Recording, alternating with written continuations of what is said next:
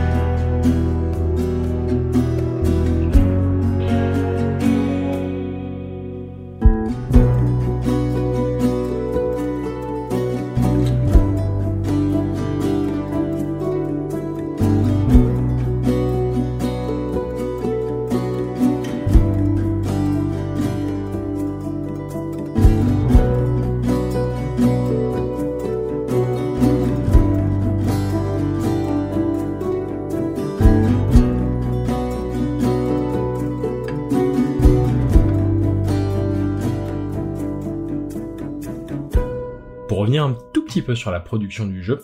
C'est un jeu indépendant dont le développement a commencé en 2012. Tout a commencé avec Alex Beecham, qui est bah, le créateur du jeu, qui a commencé ce projet un petit peu en projet étudiant, avec plusieurs influences. Lui, ce qu'il voulait vraiment, c'était réussir à recréer un esprit d'exploration spatiale. Il était beaucoup influencé par tout ce qui est Apollo 13, 2001, l'Odyssée de l'espace, vraiment toutes ces idées un petit peu de d'exploration spatiale dans un monde incontrôlable se retrouver vraiment plongé dans l'espace. Il a voulu se lancer là-dedans. Il a commencé par faire des euh, tests du coup avec ses camarades autour de cette idée-là via des jeux de société pour éprouver un petit peu son concept d'exploration sans journal mais simplement de perdre un petit peu ses joueurs dans une carte assez immense.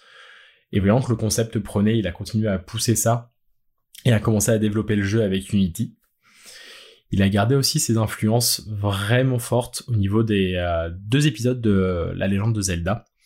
On reviendra un petit peu plus tard dessus, sur ces épisodes, mais c'est important d'avoir ça même pour la conception du jeu. C'est que lui, les deux jeux qu'il avait inspirés, c'est The Wind Waker, pour le côté bah, vraiment exploration, et l'aspect de parler à plusieurs personnages au sein du jeu qui vont nous raconter des histoires sur des lieux lointains qui nous donnent envie d'aller parcourir le monde, d'aller découvrir un petit peu bah, toute l'histoire du monde par nous-mêmes, mais aussi par Majora Mask pour euh, deux choses, pour sa boucle temporelle, sur laquelle on va longuement revenir pendant le podcast, mais aussi et surtout pour la musique de fin de jeu, la musique de fin de boucle. Donc on va retrouver un petit peu la même musique avec l'explosion du soleil dans Outer Wilds et avec l'impact imminent de la lune dans Majora Mask.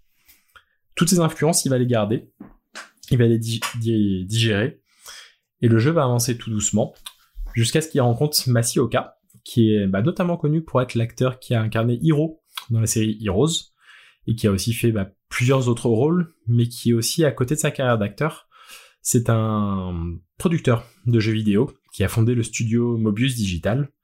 La rencontre s'est faite à une journée porte ouverte au sein de l'école d'Alex Beecham. Et Masioka est tout de suite tombé amoureux du jeu et ils se sont mis d'accord du coup pour développer le jeu ensemble. Le développement il a continué jusqu'en 2018 où Mobius Digital ils ont annoncé avoir reçu un soutien financier de Annapurna Interactive, un développeur je pense sur lequel on reviendra souvent, qui ont bah, développé beaucoup de jeux qui nous nous touchent particulièrement, jusqu'à la sortie du jeu du coup en 2019. On peut même noter qu'il y a eu un, un DLC qui est arrivé en 2021, Echoes of the Eye, dont on parlera pas forcément aujourd'hui. Mais du coup, Outer Wilds, qu'est-ce que c'est? Pour expliquer brièvement avant de, passer aux analyses, Wilds, on va incarner un astronaute qui est un Atréen, un, un habitant de la, planète Atrebois. Et quand on, le jeu commence, on se réveille simplement en ouvrant les yeux pendant une grande inspiration. On est accueilli par un feu de camp, par un ami à nous qui est en train de griller un marshmallow et qui nous fait comprendre que c'est le premier jour où on va pouvoir partir dans l'espace à bord de notre navette. On va pouvoir se balader sur la planète qui va nous servir de tutoriel, on va monter dans la navette, et tout le jeu va commencer à ce moment-là où on ne va pas avoir d'objectif clair, on va avoir des idées un petit peu de quoi faire, mais on va pouvoir partir dans l'univers d'Outer qui est composé de plusieurs planètes qui tournent autour du même système solaire. On va pouvoir aller partout. Et on va vite comprendre qu'il va falloir qu'on trace l'histoire d'une race d'aliens qui était présente dans cette galaxie pour comprendre un petit peu ce qui se passe, pour comprendre cette boucle qui se passe du jeu dans 22 minutes. On va vite comprendre qu'au bout de 22 minutes, le soleil explose et qu'on doit avoir un rôle à jouer là-dedans. Et tout le jeu va s'axer autour de cette archéologie, des souvenirs de cette race d'aliens, de la curiosité, de plusieurs thèmes qu'on va analyser ensuite. On préfère aussi vous prévenir en avance, dans ce podcast et dans les podcasts suivants aussi, on va spoiler. Le but, nous, vraiment, c'est proposer une analyse poussée à chaque fois de chaque épisode sur des aspects bien spécifiques, donc autant spoiler à fond. Il y a une première partie du podcast qui va pouvoir être assez sympa à écouter, on ne va pas aller trop loin, mais à partir d'un moment, on va vous spécifier que voilà, là, il vaut mieux arrêter le podcast et revenir plus tard. Et du coup, ça, pour continuer, maintenant qu'on a abordé la genèse du projet, on va pouvoir passer à l'un des premiers thèmes majeurs de l'expérience, la curiosité. Ouais, parce que euh, Outer Wilds, c'est un jeu. Euh, il y a eu beaucoup de débats ces dernières années sur euh, l'accessibilité dans les jeux vidéo. Est-ce que les jeux vidéo sont faits pour tout le monde avec les notions de, difficulté? On a eu de nombreux débats par rapport à ça sur, par exemple, Elden Ring ou, Returnal ces dernières années. Outer Wilds, dans l'absolu, c'est un jeu qui est qui est pas difficile. Hein. Il n'y a pas, pas d'affrontement, il n'y a pas d'ennemis. tout le monde peut y jouer, je dirais que la seule, euh, la seule condition pour euh, vraiment euh, accrocher à Outer Wilds et aller au bout, c'est d'avoir un minimum de curiosité. Parce que c'est un jeu qui, qui, dans tout ce qu'il propose, en fait, repose sur la curiosité. On sait très peu de choses, comme, comme l'a souligné Julien. quand on se réveille, on a un jeune alien qui qui va faire son premier voyage spatial et qui a suivi la tradition, c'est-à-dire de dormir sous les étoiles avant, euh, avant le décollage.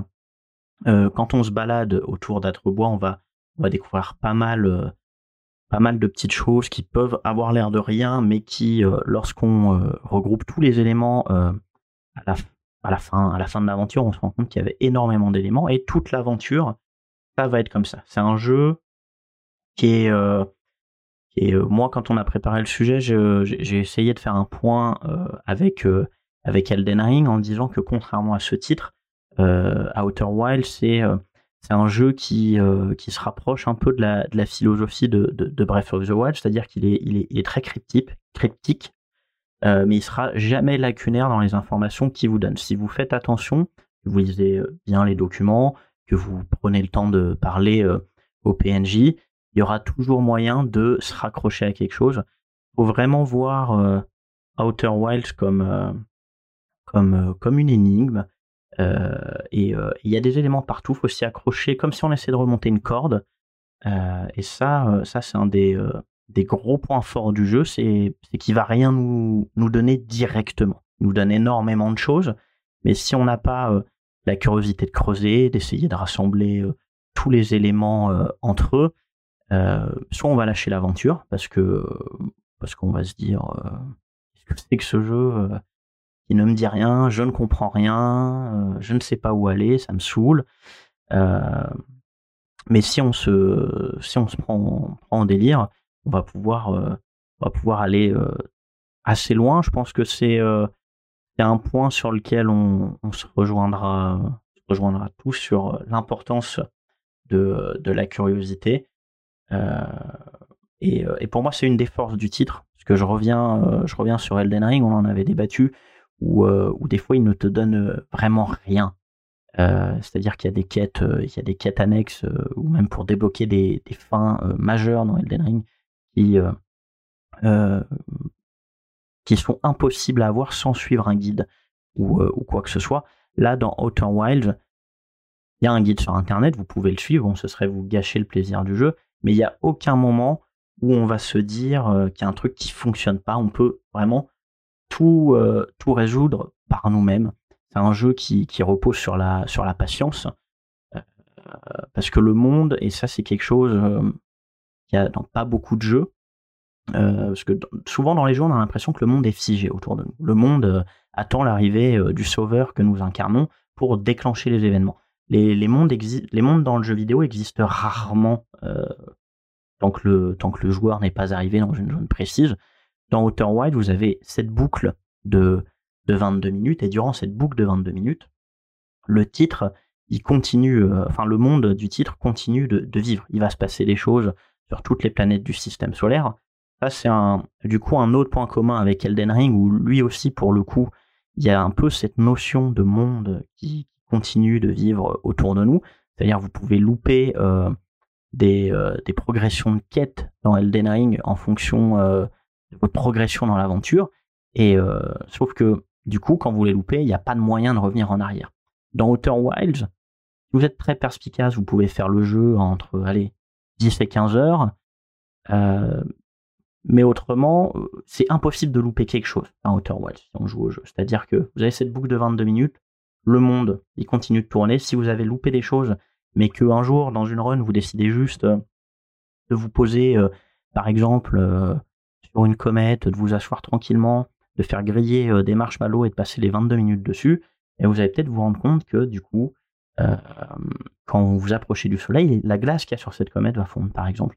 Et il y a plein de petits détails comme ça, d'autres. Euh, et on va se dire, ah, j'avais pas compris ça, c'est super.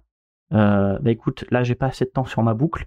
J'essaye d'y retourner la boucle d'après, du coup, parce que visiblement il se passe quelque chose quand j'arrive à ce moment précis de la boucle.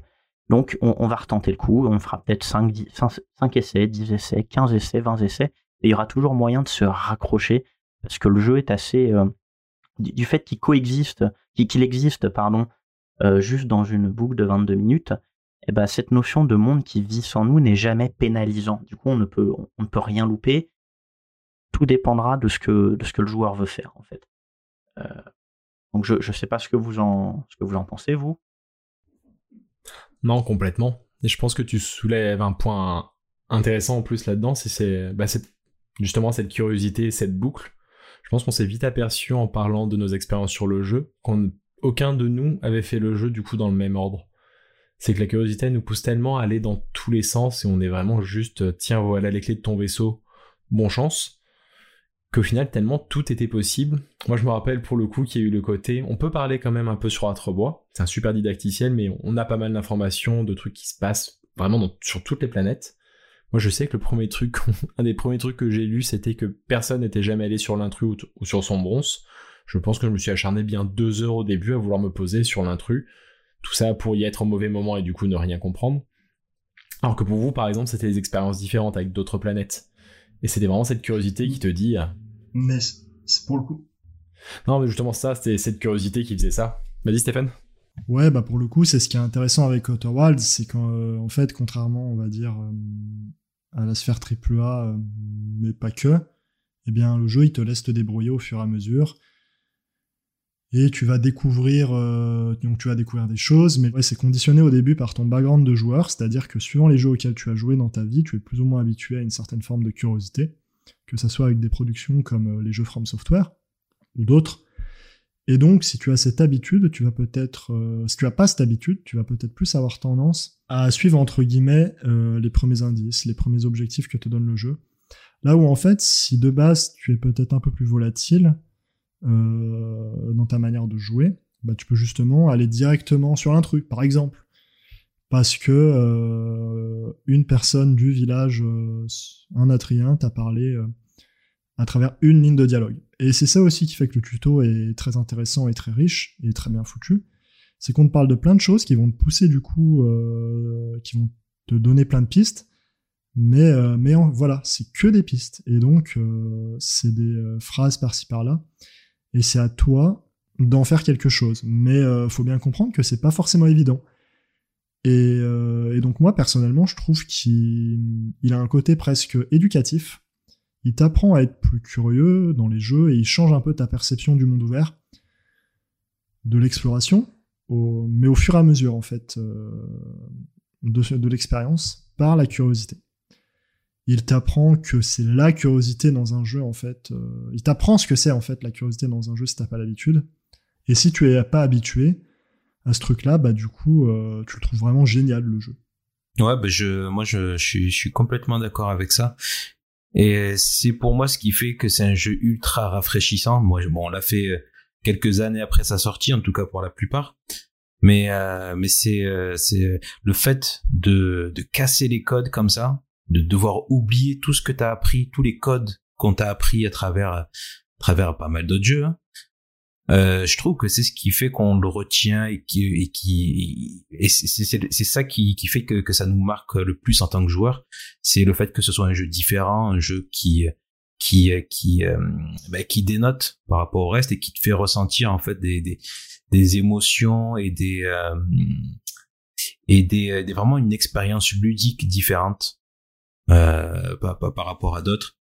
Et, euh, et euh, ce qui fait aussi c'est qu'il fait très confiance aux joueurs.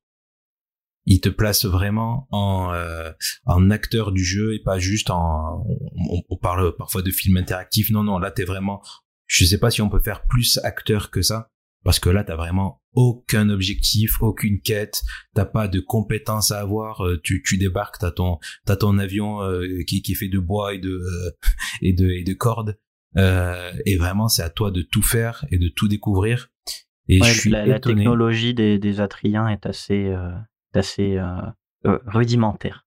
ouais, ouais, ouais. Et donc, euh, donc en fait, c'est vraiment toi en tant que joueur. Hein, c'est là, en fait, tu débarques. T'as aucun, euh, on te donne rien en fait. On te donne rien, au- aucune arme, aucune, aucune vraiment connaissance pour pour te débrouiller. Et pourtant, tu le fais. Et c'est ça qui fait que t'as, t'as une expérience qui est, euh, qui est très différente des autres.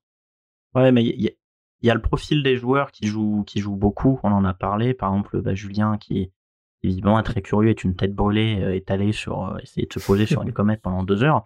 Moi, qui suis beaucoup plus euh, rationnel et euh, et euh, presque obsessionnel et carré dans ma vie, euh, je pense que je suis un des rares joueurs au monde à qui euh, on donne une fusée et bah, il s'est dit bah tiens, bah, je vais faire le tour de la planète où je suis pour commencer. Et après, je vais aller sur la Lune qui est pas très loin. Moi, j'ai vraiment progressé euh, à tâtons parce que je suis revenu là-dessus, euh, dans le, euh, je reviens là-dessus dans le sens où même si c'est un jeu qui est fait pour tout le monde, à condition d'être curieux, je pense que c'est un jeu qui peut faire, qui peut faire très peur. Alors qu'il n'y a pas, qu'il y a pas de, boss, quoi que ce soit, il n'y a pas vraiment de notion de difficulté. Mais vu que tu n'as aucune, aucune indication claire, c'est-à-dire que là, tu n'as pas de GPS magique qui va te dire que ton objectif est à, euh, je sais pas, 3 km dans cette direction. Mais là, en plus, le scope du jeu est à l'échelle d'un système solaire. Donc même si euh, le système solaire, dans l'absolu, il n'est pas, pas gigantesque, hein, tu peux largement le traverser en 20 minutes, on n'est pas dans, pas dans, par exemple, ce que peut faire euh, Starfield récemment, où si tu veux t'amuser à rejoindre une planète manuellement, tu vas mettre 7 heures pour le faire. Là, c'est pas du tout le cas. Mais la notion de, de système solaire, d'avoir plusieurs planètes, de devoir les visiter, de trouver des secrets, ça peut créer une notion de vertige assez déstabilisante. Moi, je sais qu'il m'a fallu trois tentatives euh, au cours des dernières années pour accrocher à Outer Wilds. Les deux premières euh, se sont soldées euh, par un échec, parce que on viendra un jour peut-être sur le fait que des fois pour accrocher un jeu, il y a juste une question de mood. hein. Souvent, c'est peut-être pas forcément la qualité du titre mais juste une question d'humeur ou de circonstances personnelles peut faire qu'on bon moment, accroche à ouais. un jeu. Il y a le bon moment.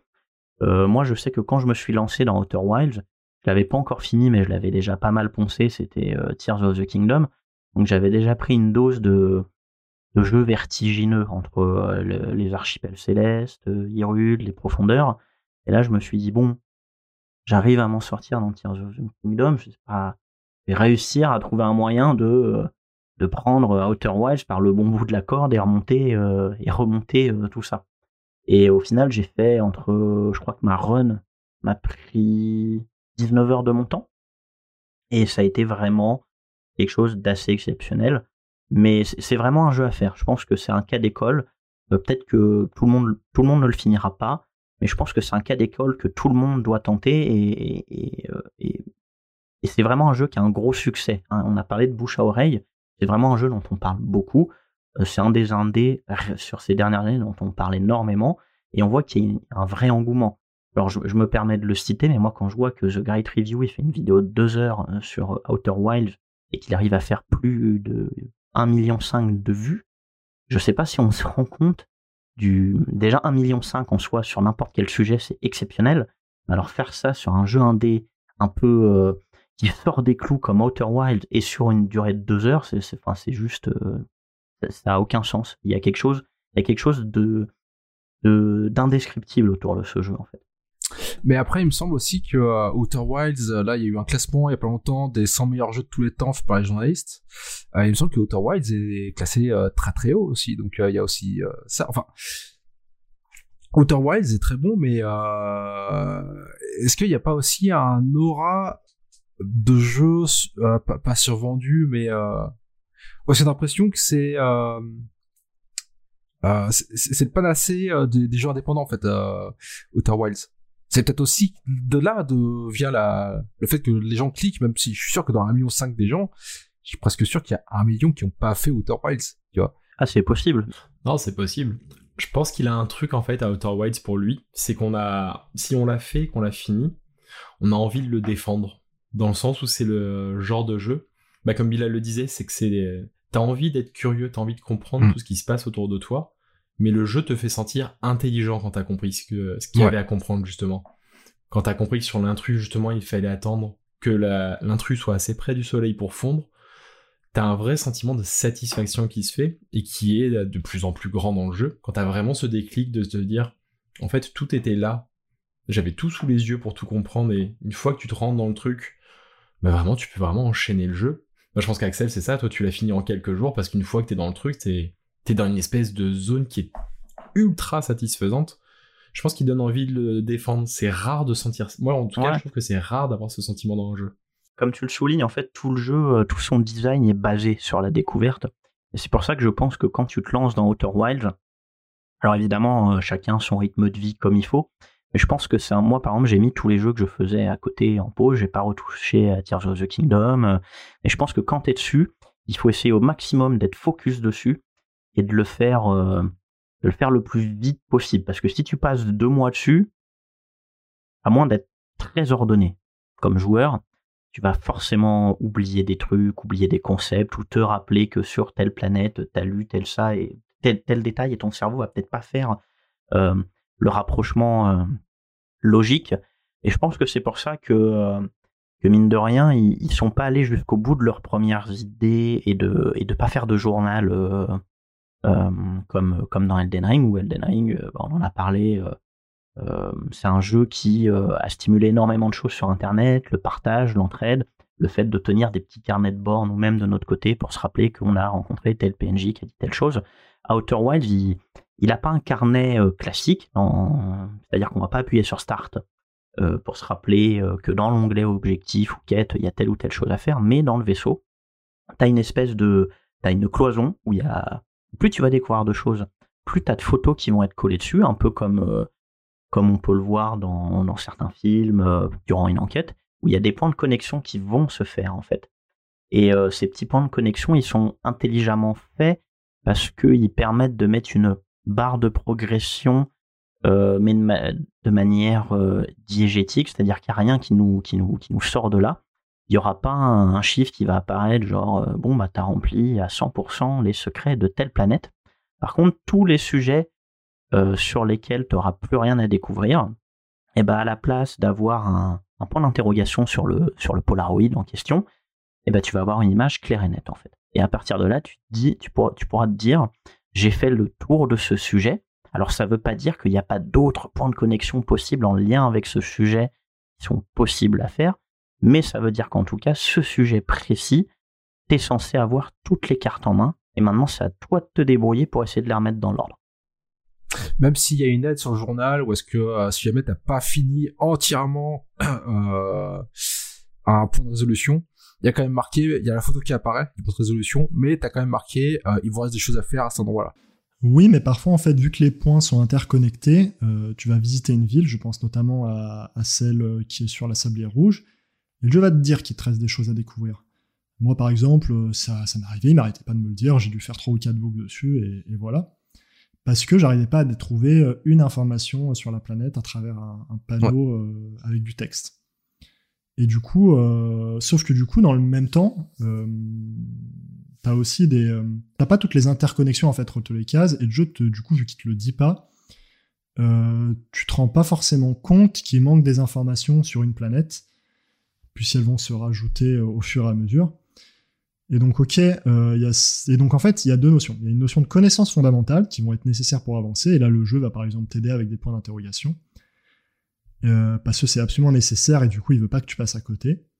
Mais il y a aussi euh, plein d'autres informations un peu plus secondaires qui Mm. peuvent t'aiguiller, mais qui sont pas obligatoires on va dire. Et euh, enfin en tout cas que les développeurs ne considèrent pas obligatoire pour comprendre le jeu et la résolution finale.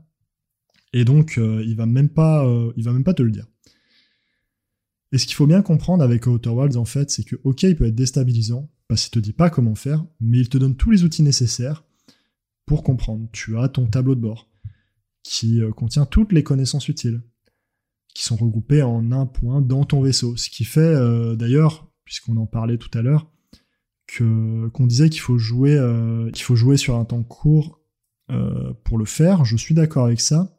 Mais en même temps, je trouve que si on fait des pauses, euh, ce journal est suffisamment bien fait pour arriver euh, en prenant le temps de le relire, si tu te remets dessus par exemple après un mois, et ben à te refaire un petit schéma mental euh, de l'histoire du jeu et du problème qui te, qui te donne, on va dire. Et ouais, c'est ça qui est fort avec le jeu en fait, c'est qu'il te donne tous les outils pour réussir. Et je crois que d'ailleurs ça fait référence à ce que disait Bilal, c'est que c'est que le jeu en fait il te fait confiance. Euh, Il y a une vraie notion de confiance qui est hyper importante, qui est fondamentale dans le jeu. Et donc moi je pense que c'est quelque chose, c'est une expérience du coup qui peut changer très fortement ta perception, enfin la perception de n'importe qui, même d'un joueur qui est habitué à des jeux euh, d'exploration comme Breath of the Wild, qui peut changer ta perception du monde ouvert euh, et même de manière plus générale de l'exploration et de la manière que les jeux ont de nous guider à travers euh, leurs univers. Parce qu'en fait là où la plupart des jeux nous guident, et ben Outer Wilds, ils nous donnent juste des outils. Et après, on arrive à se débrouiller tout seul, et on y arrive en fait. Donc on se rend compte que c'est à notre portée, et que la plupart des jeux, en fait, ce qui est un peu dommage, c'est qu'ils nous font pas confiance. Et donc c'est hyper valorisant, parce que le joueur, je trouve, euh, parce que du coup, oui, le, joueur, il est valorisé, c'est ce qui rend le jeu plus intéressant pour nous. Oui, Bien sûr, mais après, faut pas oublier que Outer Wild, c'est un, pour, moi, Outer Wild, c'est un aboutissement de quelque chose que beaucoup ont essayé de faire depuis des années. Euh, ça a commencé, je, je pense que de tête, ça a commencé avec Zelda euh, Majora's Mask. C'est le truc de la boucle temporelle où faut te démerder. Euh, je pense que les deux exemples les plus gros, c'est Zelda et euh, Shadow of Memories. Euh, Shadow of Memories Ouais. peut être très très rapproché de Outer Wilds. Ou est-ce que là c'est pareil, c'est tu te débrouilles, il faut faire disparaître un arbre parce que le tueur est caché derrière l'arbre, tu te débrouilles pour faire disparaître l'arbre, mais il faut qu'il disparaisse. Et après en exemple plus récent, il y a Deathloop, ou est-ce que euh, Deathloop peut être beaucoup rapproché de Outer Wild, sauf que Deathloop a un peu menti euh, sur ce concept euh, auprès des- gens, parce que Deathloop disait que c'était à nous de découvrir comment tuer les cibles. Donc euh, pour ceux qui connaissent pas Deathloop, en fin de compte, c'est un jeu où tu es dans une boucle temporelle et tu dois tuer les cibles d'une certaine manière dans un ordre précis pour défaire cette boucle-là. Sauf qu'ils nous avaient promis quand même une liberté très grosse inhérente du genre de l'immersive sim. Sauf que finalement, ils ont pas été jusqu'au bout et ils nous ont donné des indices, des, grosses indications pour nous dire comment est-ce qu'on doit tuer telle ou telle personne. Ouais, mais c'est un peu ça. Mais en, fait, Deathloop, euh, en fait, ils vont pas au bout de la proposition dans le sens où, euh, effectivement, tu vas devoir chercher, rassembler des indices sur euh, le meilleur moment pour les tuer. Sauf qu'au bout d'un moment, tu vas commencer à avoir les cartes en main. Le jeu va te le dire et tu t'as pas vraiment de process intellectuel à faire. Si je devais faire une métaphore, grosso modo, Deathloop, c'est un puzzle. Sauf que au bout d'un certain moment, quand tu as assez d'éléments, il va poser les pièces où il faut et t'as juste à appuyer dessus. Ouais, c'est ça. C'est un peu de la chasse au trésor. Tu trouves les trésors, tu les mets dans le bon sens, ça t'ouvre la porte tout de suite. Là où Outer Wilds, tu, trouves l'information, t'as tout devant toi, ça va rester à toi de faire le dernier déclic pour comprendre. Et le journal ne te dira jamais que c'est le bon déclic, tu, le vivras en fait. C'est ça, c'est la, sensation que ça a, enfin, sur, sur, la sensation que ça a sur moi, c'est euh, comme dans euh, Sherlock Holmes, dans les jeux Sherlock Holmes de euh, Frogware Studio, pour ceux qui connaissent, euh, le palais mental. Sauf que là, c'était vraiment ma tête, le palais mental. C'est dans ma tête, je voyais les connexions se faire tout seul. Sauf que dans le jeu, il n'y avait pas cet message-là des connexions. Mais dans ma tête, c'était comme ça. Ouais, bah c'est un peu, on le rapproche aussi d'un jeu d'enquête, hein, tout simplement. Hein, Outer Wilds. Ah bien sûr. Euh, c'est une enquête. Ça. Et, et, et, c'est un peu, on, on, on, on, reviendra un peu dessus euh, plus tard, mais c'est un peu ce qui fait le, le, je vais pas dire que c'est une faiblesse du jeu, mais une fois que t'as compris, une fois que t'as tout fait, euh, voilà, tu reviens pas dessus sur Outer Wilds. C'est un peu comme un jeu d'enquête. Une fois que t'as as résolu l'enquête, t'as t'as as, récupéré tous les indices, t'as fait toutes les connexions, tu reviens pas forcément dessus parce que t'as plus grand chose à faire. Alors oui, tu reviens pas dessus. Ceci dit, et vous l'évoquiez peut-être euh, tout à l'heure très justement, euh, vous évoquiez le, stream du jeu et le fait qu'il avait cartonné euh, sur YouTube et sur Twitch. Et, et donc ouais, c'est qu'une fois qu'en fait on a compris la solution du jeu, on prend plaisir à aller découvrir comment d'autres ont fait leur cheminement de pensée et même des gens qu'on connaissait pas forcément. Parce qu'on se dit euh, on a ce jeu ou à se moquer des copains quand ils font des trucs illogiques n'est-ce pas? Ouais ouais c'est pas du tout mon genre. Et euh, et parce qu'on a ce jeu de comparaison où on se dit que nous on a compris telle chose à tel ou tel moment et qu'on voit la manière dont les personnes réfléchissent etc et ben je trouve que qu'il y a un vrai jeu après le jeu et que c'est vraiment cool du coup. Parce que pour le coup, je pense notamment à la vidéo de The Great Review qu'on a tous vu euh, et elle nous a tous beaucoup plu parce qu'en fait, on a cet effet de comparaison euh, à la manière, euh, bah, c'est-à-dire comme Julien le disait, lui, il allé directement visiter l'intrus. Là où moi, quand j'ai fait le jeu, je suis allé direct sur la lune parce que c'est un des derniers trucs qu'on me dit et que moi, j'ai pas cherché à comprendre plus loin. Et, euh, et ouais, j'ai pas réfléchi. Euh, j'ai dit bon bah allez, on va aller sur la lune. J'ai même pas pensé, euh, contrairement à Brian, autre élément de comparaison, à visiter Atrebois. Et je trouve fascinant ce truc, ou également que certains soient encore et, fait pire et eu directement envie, je sais pas moi, d'aller sur Léviat, d'aller des. Je trouve ça fascinant et parce que c'était pas mon cas en fait. Et il y avait ce côté encore un peu plus vertigineux où je me disais que, que j'ai tout un système à visiter, à explorer. Et, ouais, j'avais besoin d'y aller pas à pas. Et, et c'est vraiment là-dessus qu'il est fort, Outer Wilds. Alors, c'est vrai que ouais, j'aurais juste un truc à redire là-dessus, c'est que euh, moi, j'ai pas eu cette sensation-là parce que euh, c'est euh, notamment grâce au Survival Horror où est-ce que j'ai appris à décomposer l'exploration, en fait. Donc j'ai pas eu ce truc là où est-ce que euh, euh bah j'avais un peu euh, en même temps que je jouais j'en ai un peu parlé avec vous où je disais bah je suis là je suis là je suis là. Mais c'est vrai que essayé de maximiser une planète avant de passer à une autre. Donc c'est fait que j'ai eu des solutions qui euh, je sais très bien que par exemple je crois que c'était Stéphane la solution pour rentrer au cœur de la planète à tempête là. Que t'as eu bien plus tard toi mais moi, par contre, j'ai eu la solution avant même d'aller sur la planète. Donc c'est que quand je suis arrivé sur la planète, je savais directement comment rentrer dedans. Ouais, effectivement, alors que moi j'avais beaucoup galéré. Oui, je me rappelle euh, sur le chat euh, Discord.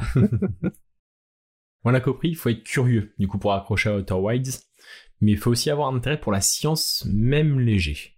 Si se permet quelques simplifications pour des besoins ludiques, nous avons aussi un jeu qui est terriblement réalistique d'un point de vue scientifique.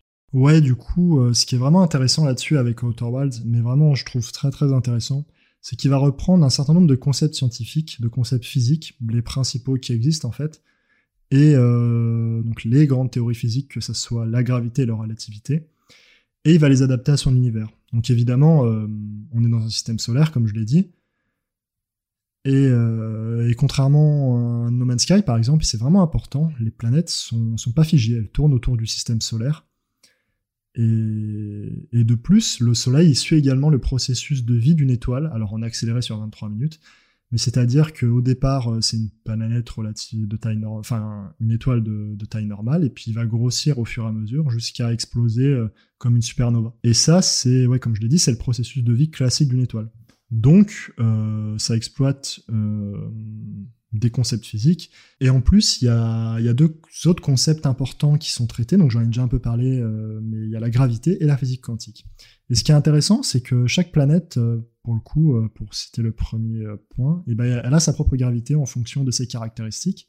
Ce qui fait qu'on joue pas de la même manière dessus. Par exemple, avec l'expérience, vous verrez que et c'est lié en fait euh, à la science derrière, c'est que vous vous rendez compte que sur certaines planètes, il y a une gravité tellement faible qu'en fait, en mettant suffisamment de poussée horizontale euh, parallèlement à la planète, eh bien, vous arrivez à faire quasiment le tour de la planète sans la toucher, juste en accélérant à fond, euh, à pleine balle avec votre jetpack.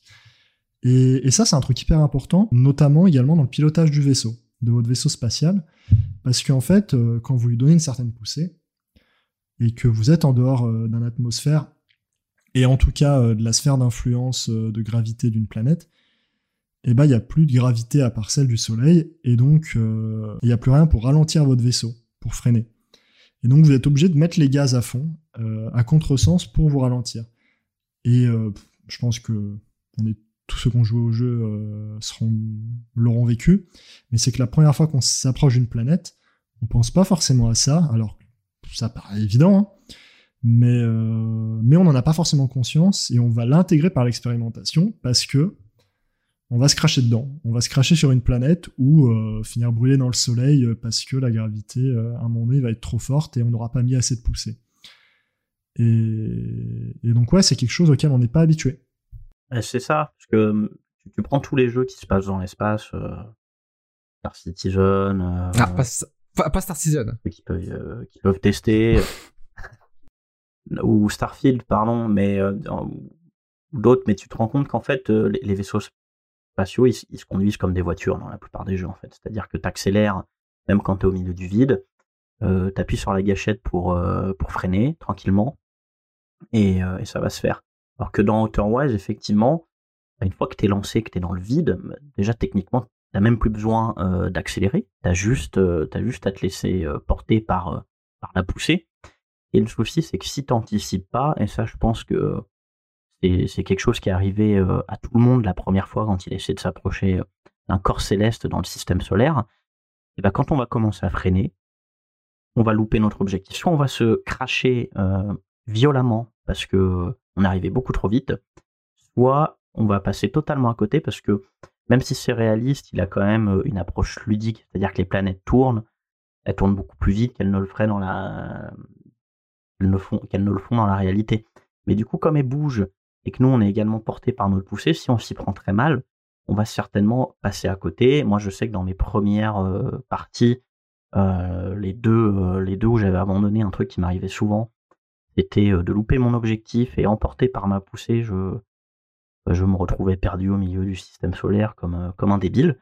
et ça, c'est des choses, c'est des choses à appréhender. Je suis sûr, je suis sûr que le pilotage du vaisseau peut, euh, peut déstabiliser pas mal de gens. Ils vont se dire euh, je comprends pas, parce qu'il faut vraiment, euh, utiliser tout, toutes les orientations de projecteurs de la fusée pour, réussir un, un atterrissage parfait. Donc heureusement, il y a le pilotage automatique qui permet, qui permet de s'approcher, on va dire, en douceur d'une planète. Par contre, l'atterrissage, il va quand même falloir réussir à le négocier tout seul. Et encore, ça fonctionne pour une grosse planète. Parce que moi, j'ai vraiment eu le côté tryhard de vouloir aller absolument sur l'intrus. L'intrus t'apprend la gravité du premier coup avec ça, pour le coup, pendant deux heures à, ok, tu peux pas ralentir, tu te bouffes l'intrus. Si tu sautes trop, une fois que t'es sur l'intrus, tu t'envoles et ta fusée s'en va avec, bah, l'intrus du coup, et se retrouver des kilomètres très rapidement. Tu t'aperçois qu'effectivement, du coup, même si elle tourne, bah c'est pas comme dans tous les autres jeux, au final, dès que t'approches de l'astre, tu vas te mettre automatiquement sur le même orbite et du coup aller exactement à la même vitesse. Il y a pas de ça, à part avec les gros astres où ça fonctionne effectivement un peu mieux, hormis l'atterrissage. T'as vraiment ce truc de, t'as- tu vas avoir des planètes presque qui sont là pour t'apprendre à manier le vaisseau, vraiment sur le sur les bouts des ongles quoi pour le coup. Ah ben pour celui pour celui qui veut du challenge, il peut essayer de se poser sur la station solaire euh, avec son vaisseau. Je, sais que c'est possible, on l'a vu dans dans la vidéo de The Great Review aussi, euh, mais mais euh, bon c'est ça, ça ça a pas l'air d'être commode et et j'ai pas essayé le euh, le pilotage automatique. Est-ce que ça donne quelque chose vers vers vers cette station? Alors, Elle, elle tourne beaucoup trop Ça vite, donne je le pense. soleil. Tu peux non, en pas, fait, euh, ouais, c'est ça. pas possible. Tu Ouais. peux pas la cibler euh, directement, la station solaire, comme tu ciblerais une planète. Et donc, tu vas être obligé de t'en approcher euh, manuellement. Et le truc, c'est que il y a deux choses à prendre en considération. Premièrement, il y a la gravité de la planète, pour arriver à se poser dessus, euh, faut arriver avec suffisamment de vitesse au niveau de la planète euh, et avec le bon angle pour presque rebondir sur la planète. C'est une image, hein, mais puis en fait, quand tu vas arriver euh, à son à, à son niveau, on va dire, euh, je sais pas comment expliquer, mais mais si t'arrives pas assez, en gros, si t'arrives pas avec assez de vitesse, la gravité, elle va t'attirer et, et tu vas euh, et quand tu vas être au-dessus, bah, tu vas être attiré petit à petit et tu vas finir dans la planète. Soit si t'arrives avec trop de vitesse, en fait, tu vas rebondir, tu vas être expulsé en fait. Et ça, pareil, c'est un truc qui physiquement, euh, ça marche et, euh, c'est relativement réaliste. Et même si le système est miniaturisé, ça joue aussi notamment sur la manière de se poser sur les planètes. C'est pour ça qu'en fait, quand on pilote le vaisseau et qu'on cible euh, et qu'on cible une planète, il y a des petites flèches qui en fait indiquent la vitesse latérale de ton vaisseau euh, ou verticale par rapport à la planète. Et euh, pour arriver à se poser sur une planète, faut se, caler sur la même vitesse. Bon, le jeu t'aide à faire ça, sinon ça serait trop dur de le faire à l'œil, même impossible. Mais, euh, mais en fait, si on le fait pas, on va tout simplement passer à côté de la planète. Et ça, pareil, euh, c'est relativement réaliste.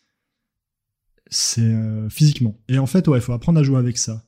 Mais à la fin, quand tu maîtrises le, vaisseau et que tu as du plaisir à le piloter, et bah tu sais euh, qu'à peu près, je sais pas moi, à une certaine distance de la planète, il faudra commencer à décélérer pour arriver à se poser dessus et pas se cracher. Donc à peu près à 10 km à telle vitesse, par exemple. Et du coup, ouais, ce, ce lien entre la gravité et le pilotage de vaisseau permet de faire des trucs assez amusants. Par exemple, sur une planète qui s'appelle Gravité, une fois que vous maîtriserez euh, un peu euh, bah, justement la gravité, euh, et ben cette planète a une particularité en son centre qui est un trou noir. Et donc tu pourras t'amuser à tourner autour pour traverser la planète en fait d'un coup. Parce que il y a des sortes de vortex qui t'absorberont et tu pourras passer de l'un à l'autre. Et, et c'est ce qui fait qu'une fois que tu maîtrises le jeu, tu vas t'amuser parce que euh, cette composante, elle, marche trop bien que ça soit à pied ou en vaisseau. Ouais, mais vo- voilà, c'est euh, euh, moi un truc que quand j'ai commencé à être aguerri avec le, pilotage, un truc que, je m'amusais à faire, c'était des fois de me servir de la force la force d'attraction des planètes pour me, me catapulter.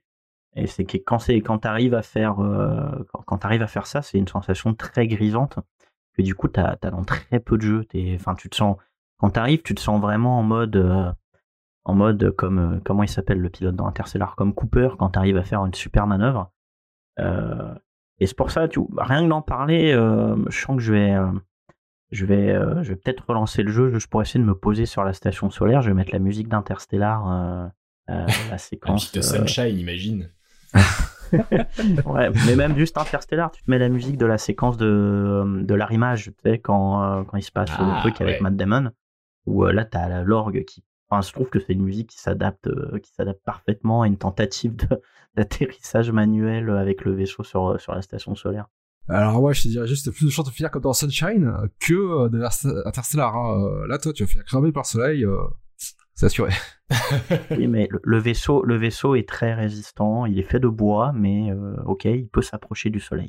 Et tout ça, ça a un peu rapport au final à la méthode scientifique. C'est que dans le jeu, parce qu'on disait ça va avec la curiosité, mais c'est tout en mode, tu comprends une théorie, tu essayes la théorie, soit elle marche, soit tu essayes autre chose, mais t'as vraiment ce côté, j'apprends quelque chose, j'essaye, ça marche ou ça marche pas, et tu continues comme ça.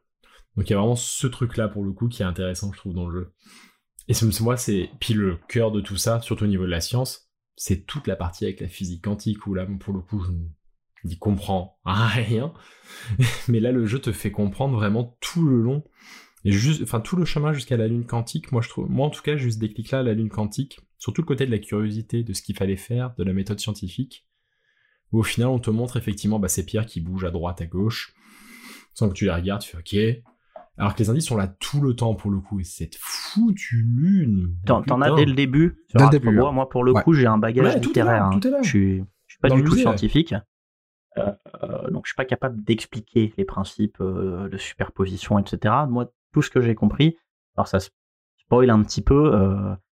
Euh, si jamais il y en a qui veulent faire le jeu, bah voilà, vous avez 5 secondes pour vous en aller. Mais euh, grosso modo, moi, ce que j'ai retenu euh, de manière très rudimentaire en pauvre littéraire que je suis, c'est qu'il y a des objets, quand tu arrêtes de les regarder, ils bougent. Du coup, tu as, ce principe-là, c'est qu'ils restent tout le temps euh, dans un état, ils sont présents, mais en fonction de comment tu te positionnes, de comment tu les regardes, ils vont être là, ils vont pas être là, ils vont être ailleurs. Et là où c'est très puissant, c'est quand tu comprends que ce principe, il s'applique également à ces objets quand tu es dessus. Et du coup, eh ben il se passe euh, des choses euh, euh, ça, te fait éclater le cerveau en fait parce que là tu te, rends compte que tu peux jouer avec les angles de caméra le fait d'éteindre la lumière et ça ouvre un, champ des possibles assez phénoménal en fait ce qui est hyper intéressant avec l'utilisation de la physique quantique c'est que le jeu applique des concepts qui est en physique en, fait ce qu'il faut bien comprendre c'est que hum, la physique quantique c'est un domaine physique qui s'applique au domaine du microscopique, du très très petit. Et en fait, le jeu, ce qu'il fait, c'est qu'il te dit, nous, non, notre univers, il marche pas comme ça. La physique quantique, elle peut s'appliquer aussi à des objets macroscopiques, des, grosses, des objets de grosse taille, de taille euh, humaine, on va dire. Et ce qu'il faut comprendre, c'est que c'est quoi Du coup, en fait, euh, la physique quantique te dit que certains objets microscopiques, en l'occurrence, par exemple des particules, ils peuvent être dans plusieurs états en même temps. En l'occurrence, quand c'est des particules, ça peut être dans des états d'énergie. Et, euh, et tant que tu regardes pas cet objet, il sera dans aucun des deux états. Mais dès que tu le regardes, eh bien, il sera dans un état ou l'autre. Et ça, le jeu l'utilise, mais avec des objets macroscopiques. Et c'est notamment utilisé dans, une des plus grosses énigmes du jeu, qui en fait est quelque chose de totalement optionnel, mais ça représente tout de même un quart du jeu. Et, euh, et donc c'est tout ce qui est lié à la lune quantique. Et le seul moyen d'arriver à la lune quantique, c'est de comprendre comment marchent ces principes euh, spécifiques. Donc normalement microscopiques, encore une fois. Et donc ouais, il y a un vrai enjeu ludique du coup à se poser sur cette lune parce que euh, faut comprendre comment marche euh, la quantique dans le jeu, on va dire. Et ce qu'il faut bien comprendre, c'est qu'en fait dès le début dans le tuto, tu peux arriver à comprendre comment ça marche. Et ça dépend que de toi.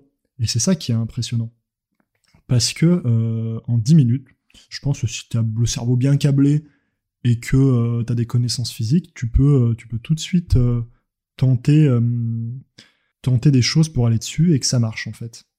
Alors que moi, par exemple, j'ai compris au bout de 15 ou 16 heures. Et je suis, je suis issu d'une filière scientifique.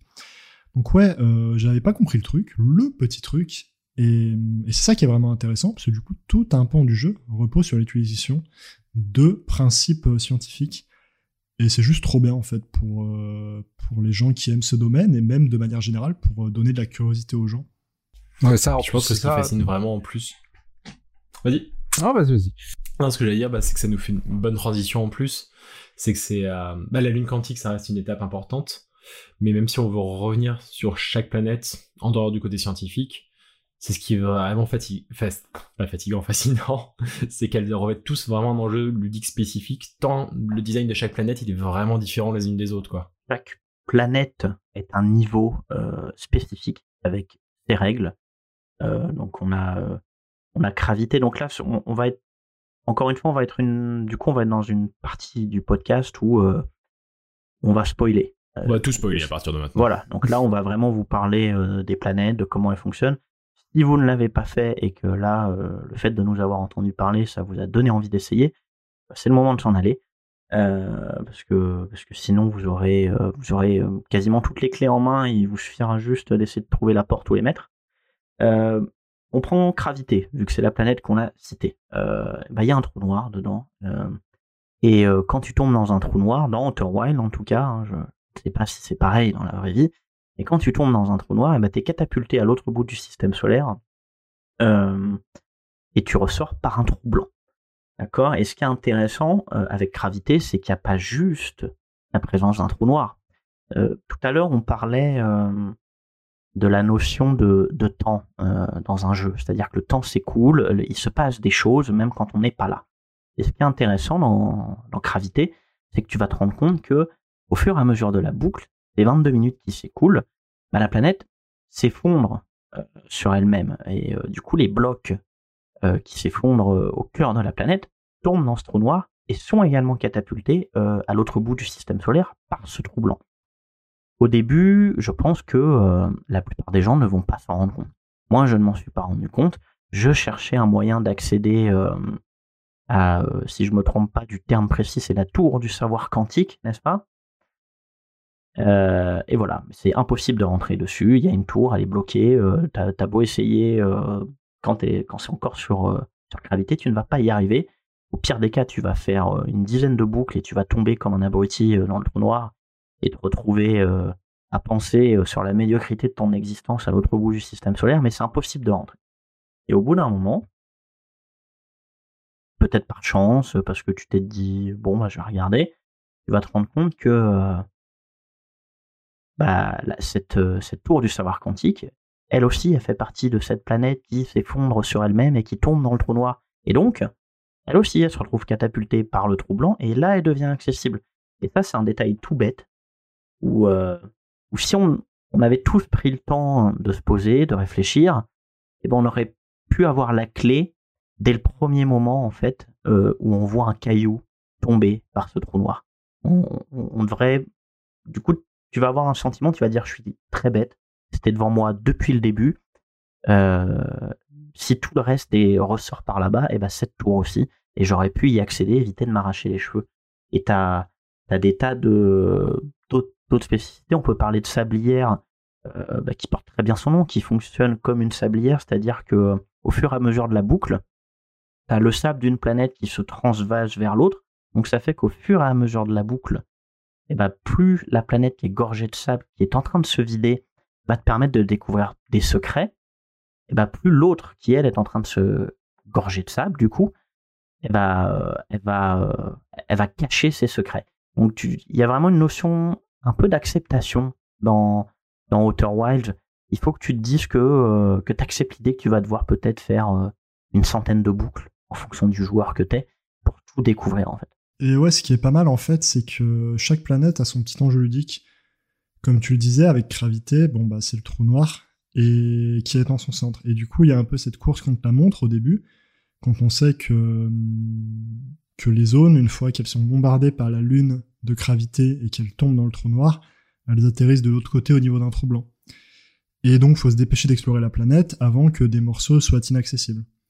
Mais dans le même sens, le jeu, en fait, et c'est là où il est trop fort, c'est que par exemple, il va te dire, euh, enfin, c'est à toi de le comprendre, donc il va pas te le dire. Mais euh, si ça marche dans un sens, ça marche dans l'autre. Peut-être que certains lieux, du coup, de gravité sont accessibles que depuis le trou blanc. Et donc ça, c'est pour euh.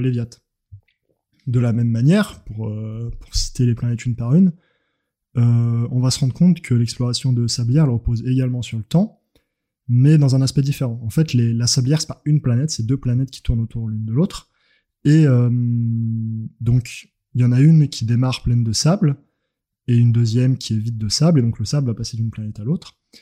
Et euh, pendant la, boucle, du coup, euh, et bien du coup, pour explorer la sablière rouge, t'es dans l'obligation de rusher la planète, on va dire, de, de vraiment foncer dessus et d'explorer le maximum de choses en le moins de temps possible. Ce qui implique de y revenir souvent et de l'explorer à travers plein de boucles. Et du coup, ce qui est vraiment génial, c'est que dans l'autre sens, du coup, la sablière noire, elle se vide de son sable au fur et à mesure, ce qui fait apparaître des choses. Et, donc ouais, cette sablière, donc normalement le sable, il va de l'une à l'autre de manière cyclique, sauf que là, on arrive dans notre boucle, on a juste le, vidage de la planète, on va dire. Et, du coup, ça, ça marche trop bien parce que tu as cette dualité entre les deux. Euh, de la même manière, euh, alors Léviat utilise aussi le temps parce qu'il y a certains événements qui se passent à des temps donnés, mais à la différence des autres, il n'y a pas de choses qui deviendront inaccessibles. Ceci étant dit, euh, quand tu es en train d'explorer les îles de Léviat, qui est une planète constituée d'eau avec des îles, ben en fait, euh, vu que la planète est constituée de tornades, une tornade euh, peut passer sur ton île et la faire s'envoler. Et quand elle s'envole, en fait, l'île finit littéralement dans le ciel. Et tu peux le voir quand tu t'approches de la planète. Et du coup, ce qui est vraiment, encore une fois, hyper, euh, je trouve intéressant euh, ludiquement, c'est qu'une fois que tu as fini dans l'espace, tu te dis, mais alors, ça veut dire que la planète est pas rattachée euh, à l'eau, enfin, est pas rattachée à, un noyau? Donc, on peut aller sous les planètes, donc on peut passer en dessous. Donc, peut-être que ça va ouvrir euh, des espaces à des nouveaux endroits. Et ça, c'est même pas dit que le tilt, en fait, c'était pas dans cette démarche euh, curieuse, et, mais surtout de compréhension. Ouais, ce qui est cool avec les Viad, c'est qu'il y a deux types de joueurs. Euh, parce qu'il y a une spécificité, il y a les, typhons qui tournent dans un sens et, euh, qui t'envoient du coup euh, en dehors de, de, la planète dans l'espace. Mais euh, t'en as également euh, certains qui tournent dans le sens inverse des aiguilles d'une montre et qui eux font autre chose, c'est-à-dire qui te permettent d'accéder, de passer les, les, courants qui sont très très forts et donc de t'approcher du cœur. Et là, il y aura deux typologies de joueurs. Il y a le mec euh, qui a un sens de l'observation euh, incroyable, qui va se dire tiens, il y en a qui tournent pas dans le même sens, euh, essayons. Ou alors, tu l'autre joueur qui, je pense, constitue peut-être la majorité des joueurs, va découvrir au fur et à mesure de ses pérégrinations sur une autre planète que les Nomai. Ça, mine de rien, on l'a pas vraiment abordé, mais grosso modo, on remonte la piste des Nomai qui sont une, civilisation ancienne qui existait il y a très longtemps. Et on va se rendre compte que les Nomai ont observé euh, ce qui se passe en fait quand on, quand on envoie quelque chose dans ces typhons euh, qui tournent à contresens. Donc il y a vraiment plein de manières et euh, ce qui est très intéressant, c'est quand les quand tu as des détails ludiques de certaines planètes euh, qui trouvent euh, une solution en en explorant d'autres en fait, comme comme le cas avec Léviat où, euh, où soit tu vas trouver l'info tout seul, soit tu vas trouver grâce à ton enquête. Ah bah c'est le cas, c'est le cas sur pas mal de planètes. Hein. Euh, que ce soit en termes de, de dialogue où le dialogue de telle planète va t'aider à résoudre un, une énigme d'une autre planète.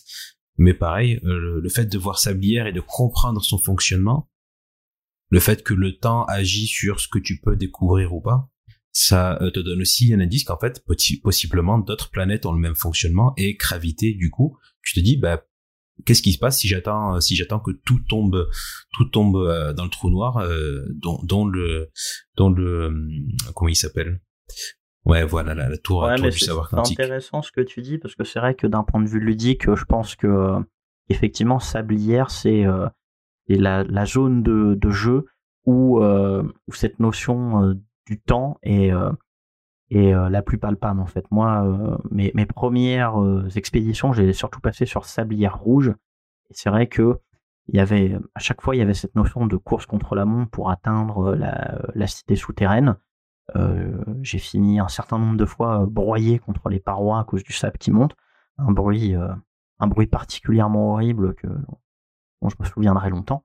Mais je pense que c'est vraiment la planète qui te si tu réfléchis, si tu es bien concentré sur ce que tu fais, à partir du moment où tu as mis le pied sur Sablière, tu, tu dois être en mesure de te dire, il y a moyen qu'il y ait ce genre de, de, choses, de fonctionnement, de mécanique sur les autres planètes du système également. Ouais, moi j'avoue que ça, ça m'a un peu perdu même parce que ça a eu un peu l'effet inverse sur moi, c'est-à-dire que je me suis dit, enfin je me suis dit, euh, oui ok, il y a des, enfin il faut arriver vite sur une planète pour tout découvrir. Et euh, je me suis pas dit, attends, peut-être que l'inverse est aussi vrai. Faut peut-être aussi attendre pour que certaines choses se découvrent. Tu vois ce que je veux dire? Parce que j'ai commencé pareil que toi, s'habiller à rouge, et du coup, t'es toujours dans l'urgence, t'es toujours ah oui, il faut que t'arrives le plus rapidement sur la planète pour découvrir le max de choses. Et voilà, t'as as le timer, t'as as, le soleil qui peut exploser. Et c'est vrai que euh, tu vois, c'est un, un, petit piège que le dev te, te tend, c'est que tu vas prendre cette habitude-là alors que c'est tout l'inverse et en même temps c'est la même chose quoi sur d'autres planètes. Ouais ouais, il, te donne l'habitude de rusher euh, avec ce moment-là en tout cas Alors que bah, pour l'exemple de la tour quantique, sur la boucle de 22 minutes, je crois que la tour quantique tombe dans le trou noir au bout de 18 ou 19 minutes. Donc c'est vraiment à la fin. Soit, euh, pour moi, tu trouves la solution soit euh, par chance, parce que le hasard des boucles a fait que tu arrivé sur gravité euh, à ce moment-là et que tu tombé en même temps que la tour dans le trou noir, soit parce que tu auras pris le temps d'observer. Mais du coup, sur cette boucle, si tu fait comme moi, si tu t'es dit, bah, je vais observer, de toute façon, je ne sais pas quoi faire, il va, il va bien se passer un truc, euh, ben, tu vas te rendre compte que tu auras le temps de faire que ça. Ça sert à rien de rusher, que euh, limite, tu as fait cette boucle juste pour voir ce qu'il y a dans la tour quantique. Non, c'est ça, puis c'est vraiment un truc qui est balèze à apprendre. Bah, c'est ça qui te fait comprendre en fait tout le concept de la boucle temporelle. Et je pense que c'est challengeant parce que ça nous sort vraiment de nos habitudes de joueurs pour le coup. On a l'habitude de tout va se passer, enfin, tout va se passer à un moment donné. Là, non, faut comprendre ce qui se passe, à quel moment exactement. Et c'est ça qui va créer ces ambiances de fou, quoi, pour le coup. C'est un des éléments, moi, qui m'a marqué sur les planètes, c'est que, en dehors de leur design, c'est qu'elles ont toute une ambiance, pour le coup, qui est vraiment unique. C'est qu'à part, bah, en dehors d'Atrebois, où on se sent bien, c'est le tutoriel, tout va bien, c'est pas une planète menaçante. Toutes les autres essaient de nous tuer mais pas de la même manière pour le coup. Gravité, ça va vraiment être la planète où t'as as un vertige de fou qui se déclenche la première fois que tu tombes dans le trou noir et qui restera. Je pense que personne n'aime cette planète. Ouais, non, c'est pas possible. Ah, bah, Rose, mais chacune va avoir un truc. Eh, c'est challenge. Sablière noire, tu vas avoir un truc de, enfin, comparé à du coup l'immensité de l'espace. Sablière noire, tu vas être dans un truc tout confiné. Enfin, c'est presque une partie horreur dans le jeu où tu dois tu dois faire le plus vite possible pour pas être enseveli dans le sable et mourir tout écrasé. Sombron, c'est un, c'est un vrai délire pour le coup physique parce que la planète est pas si grande. C'est peut-être celle-là la pire en fait. Une fois que tu t'y perds, même en dehors des putains de poissons euh, avec leur lampiote là, c'est que tu peux t'y perdre, mais vraiment les 22 minutes à chaque fois et tu ne vois jamais le bout de la planète et c'est t'as un vrai un autre vertige qui se déclenche qui est pas similaire à celui de l'espace mais t'as un vrai vertige de la planète sans fin, tu vois, c'est... On parlait de la science juste avant, physiquement, c'est pas possible cette planète. Mais en fait, ouais, avec son bronze, si tu passes par le mauvais chemin, tu te trouves à tourner en rond. Et euh, le seul moyen, du coup, de sortir de la planète, c'est de tenter de faire demi-tour et de repasser par l'endroit où tu arrives à chaque fois euh, quand tu passes à travers une graine, ce qui te remet à l'entrée de la planète. Et donc après, c'est ce qui te permet de d'itérer et de chercher l'endroit le plus adéquat pour, enfin, de de, tester toutes les graines et de trouver le, chemin adéquat. Euh, mais je voulais revenir sur le fonctionnement des sablières parce que ce qui est intéressant, c'est que, comme je le disais, il y a une vraie dualité euh, entre les deux planètes. Quand tu explores sablière rouge, il faut te dépêcher, et inversement pour, euh, pour la sablière noire, parce qu'il faut juste que tu attendes 22 minutes pour tout voir. Enfin, pas tout à fait les 22 minutes, mais vous m'avez compris. À attendre que des éléments supplémentaires apparaissent, comme je l'ai dit, vu qu'elle est en train de se vider. Mais, mais en fait, du coup, si tu commences par l'exploration des sablières, euh, tu as des clés pour comprendre les autres planètes. Comme je le disais, sur Gravité, euh, si tu prends le temps d'attendre et d'observer sur la planète, tu vas, tu vas peut-être capter que en fait, si tu vas dans le trou noir et que tu attends de l'autre côté, tu as des éléments explorables qui vont arriver et qui te permettront d'atteindre des endroits inaccessibles de la planète. De la même manière, euh, sur les Viat, du coup, si le si t'as exploré la sablière noire et que t'as du coup les clés, euh, enfin t'as les clés de compréhension et du fait qu'il faut savoir être patient, tu vas peut-être passer une boucle à juste regarder les îles et tu vas te rendre compte qu'il y en a qui s'envolent dans le ciel et donc tu vas comprendre qu'elles sont pas rattachées, que les îles sont pas rattachées à la planète et donc tu peux passer par en dessous. Et euh, et en fait c'est du coup toutes les planètes sont liées et euh, elles te donnent toutes des clés pour comprendre les autres. Et ça, c'est vraiment génial, parce que je l'ai expliqué dans un sens, mais on peut aussi faire les cheminements logiques parfois dans l'autre sens. Et, autre exemple, l'exploration de Sombrance, euh, qui elle permet par exemple de comprendre comment aller dans le cœur de l'Eviat. C'est-à-dire que tu vas te retrouver, tu vas retrouver un astronaute du programme, Outer Wilds, qui est perdu, euh, c'est un astronaute légendaire, le, un des premiers explorateurs, il a tout fait, c'est une légende, c'est THE légende. Et, euh, et, du coup, quand tu discutes avec lui, il te dit comment il a survécu la première nuit sur la planète quand il s'est craché dessus. Et, euh, ce qu'on dit, du coup, bah, c'est qu'il a dû dormir à l'intérieur d'une méduse géante. Et c'est le moyen, du coup, de comprendre comment il est dans le cœur de Léviat, parce que si tu passes la première couche en passant par la tornade inversée, qui te permet d'aller dans son cœur, eh bien, euh, tu as une seconde partie, on va dire, avec un noyau électrique et pour rentrer dedans, tu as des méduses en fait qui peuvent passer à travers. Mais en fait, tu penseras pas forcément à aller te mettre dedans. Tu comprends que le moyen de passer, il est lié à elle, mais tu sais pas comment faire. Et donc le jeu te donne toutes les clés pour comprendre, encore une fois, mais il te dit jamais de manière explicite. C'est-à-dire que quand tu discutes avec euh, l'astronaute, il te dit pas tu vas devoir passer à l'intérieur de la méduse pour aller dans le cœur de Léviat. Il te dit je suis déjà allé dans le cœur de Léviat, et euh, là j'ai dormi euh, à travers une méduse sur son monstre. Et c'est à toi de faire le lien et de capter qu'en fait c'est les mêmes méduses et que tu peux aller dedans du coup. Par contre, soyons clairs, tous ceux qui ont eu l'idée de rentrer dans le fondement de la méduse euh, avant d'avoir discuté avec Felspar, vous êtes des psychopathes. Euh, je tiens à le dire. C'était la partie internet, ça, pour le coup. J'y suis allé deux fois, c'était pour ça et pour le cœur de Léviathan. La méduse, c'est bizarre. Ah, Axel, Axel, un mot? Un mot, Axel Alors, non, non, non. j'ai eu, euh, j'ai parlé avec l'explorateur avant de rentrer Méduse. Mais pour le coup, la méduse, c'est bizarre, et en même temps, euh, si tu te retrouves euh, enfin, dans le cœur de la planète, euh, on va dire dans la partie d'eau qui sépare la surface et le, cœur électrique, bah, tu vois qu'il n'y a que des méduses et qu'elles rentrent à l'intérieur, donc tu comprends que la solution est liée à elle, et ça me choque pas non plus que tu puisses trouver par hasard la, solution. Parce qu'il y a forcément un moment donné... Ouais, mais c'est pour ça que je, je, pense que c'est pas possible d'avoir le, le, déclic tout seul sans être allé sur son bronze. Euh, parce que moi, j'ai essayé de m'approcher des méduses, mais euh, avec le vaisseau. Et, euh, et le vaisseau, il prenait des. Euh, alors peut-être que le qu'on s'était rapproché du cœur ou pas, mais il prenait des châtaignes électriques, des dégâts. En tout cas, le vaisseau, il finissait par par, par me lâcher, par exploser. Donc, forcément, moi, je me dis si le vaisseau, il aime pas trop ça, je vais éviter de m'approcher de la bestiole. Donc, non, pour moi, c'est à moins d'être très curieux, de vraiment être expérimental pour le coup, à aucun moment quelqu'un de sain va se dire Eh, si j'essayais de rentrer dans le cul de la méduse, dis donc.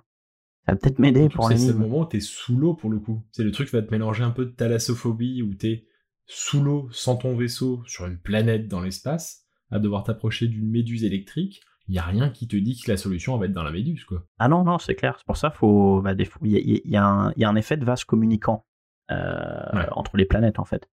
Et des fois, je, je, je pense qu'il faut accepter l'idée d'abandonner une planète en, en, se disant bon, bah, je, je sais pas ce qu'il faut faire, ça me saoule, allons autre part. Alors pour, je suis pas d'accord euh, sur le fait que euh, sans savoir, on pourrait pas passer les méduses. Euh, parce qu'il y a deux choses déjà, c'est que si t'as assez bon si tu as un esprit ça. Hein. C'est si tu as un esprit ça, hein. c'est ce qu'il a précisé. ouais, c'est ce que j'ai précisé. Non, mais au-delà de ça, euh, en plus, il y a plein de découvertes que tu fais par hasard. Alors celle-là, c'est peut-être la plus euh, la plus improbable, mais euh, sacré hasard. Pardon, la, la, plus probable, mais on va dire que que si tu papillonnes un peu, tu, que tu testes un peu des trucs, tu peux arriver à comprendre des trucs et à fortement avancer dans l'histoire totalement par hasard.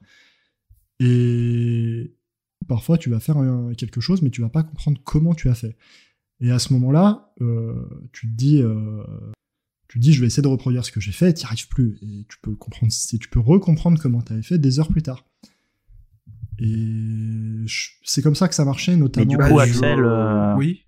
comment tu peux avoir le, le déclic pour sans aller sur par sur Alors, si tu as par chance dès le début du jeu, tu décolles d'être bois, t'arrives sur son sur Leviat tu tombes sur le sur le, la bonne tornade, tu tombes euh, face à la méduse. Là, non, tu pourras pas. Par contre, si au bout de 2-3 heures de jeu, tu commences à être euh, dans la mouvement, dans la mouvance du jeu, à comprendre comment il comment il marche, je pense que tu te retrouves face à la méduse, tu vas t'avancer avec ton vaisseau, tu vas te prendre une châtaigne, ce que j'ai fait, euh, alors que j'avais la solution, hein, quand même. Mais tu vas te dire ah c'est là, il y a que ça dans la zone, ça veut dire que ça, c'est important. Étant donné que euh, c'est assez important quand même dans euh, euh, dans Outer Wild, c'est que t'as pas d'inventaire. T'as une seule fois où tu, dois trimballer un objet de part et d'autre euh, du système solaire, mais c'est la seule fois. Donc ça veut dire que c'est très bien que s'il y a les méduses qui sont là, ça veut dire qu'elles servent à quelque chose et que t'as pas besoin de faire d'autres choses pour que les méduses servent à quelque chose. Tu vois? Donc je pense, et puis après il y a aussi l'effet visuel, euh, quand tu regardes de, de, quand tu regardes bien, euh, tu vois une petite cassure en termes de texture euh, au niveau du bas de la méduse, ou est-ce que tu vois que l'électricité se s'arrête net? Et, tu la vois rentrer dans, si t'es si es très observateur, tu vois qu'elle peut rentrer dans le cœur électrique. Et enfin, contre, ça en voyant là, parce que je l'avais appris euh, il y a peut-être 6 heures avant. Donc c'est vrai que j'ai découvert comment rentrer dans le cœur de la planète avant de découvrir la planète. Mais c'est vrai qu'au début, j'ai pas fait lien entre la méduse que le mec il a passé la nuit dedans et et la méduse qui est au cœur de la planète. C'est simplement quand j'ai vu la méduse sortir du, du, du cœur que j'ai fait ah oui c'est vrai que il, disait ça et de pas manger la méduse aussi. Mais ça c'était autre chose. Mais faut déjà avoir euh, le enfin faut déjà se dire que tu peux rentrer dans le cœur. Moi la première fois que j'ai vu ce cœur électrique enfin j'avais pas forcément envie de rentrer dedans euh, il faut, faut faut avoir le comment dire faut euh... bon, après tu le comprends tu le comprends à travers d'autres d'autres énigmes mais si tu tombes sur sur le cœur et que tu vas sur les Léviathan en premier enfin le, le, le cœur électrique de Léviat, il te donne pas forcément envie. Tu te dis pas ouais c'est c'est un chouette endroit à explorer. Ah bien sûr, mais euh, c'est Léviat, je pense qu'il est impossible si tu si tu tombes sur la première planète, euh, c'est impossible de la faire entier. Par contre, si tu tombes dessus après 2-3 heures, tu comprends que si c'est là, c'est qu'il y a quelque chose.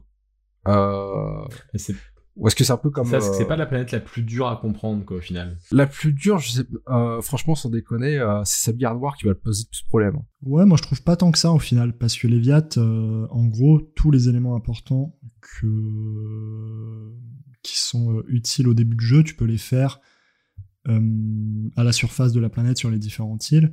Et le seul élément qui est important pour la résolution finale, on va dire, bah, tu y reviendras naturellement plus tard mais effectivement, il y a un événement important euh, pour, euh, pour la solution finale à la fin du jeu. Euh, mais on y reviendra. Et donc au final, je pense que, que c'est finalement limite une des planètes les plus faciles. Ou bon, je suis d'accord, tu, tu te dis la première fois que tu rentres dessus, c'est une planète horrible, tu rentres dedans, tu vois les tornades, tu te dis mais c'est quoi cette horreur, elle est verte en plus, donc c'est pas très accueillant.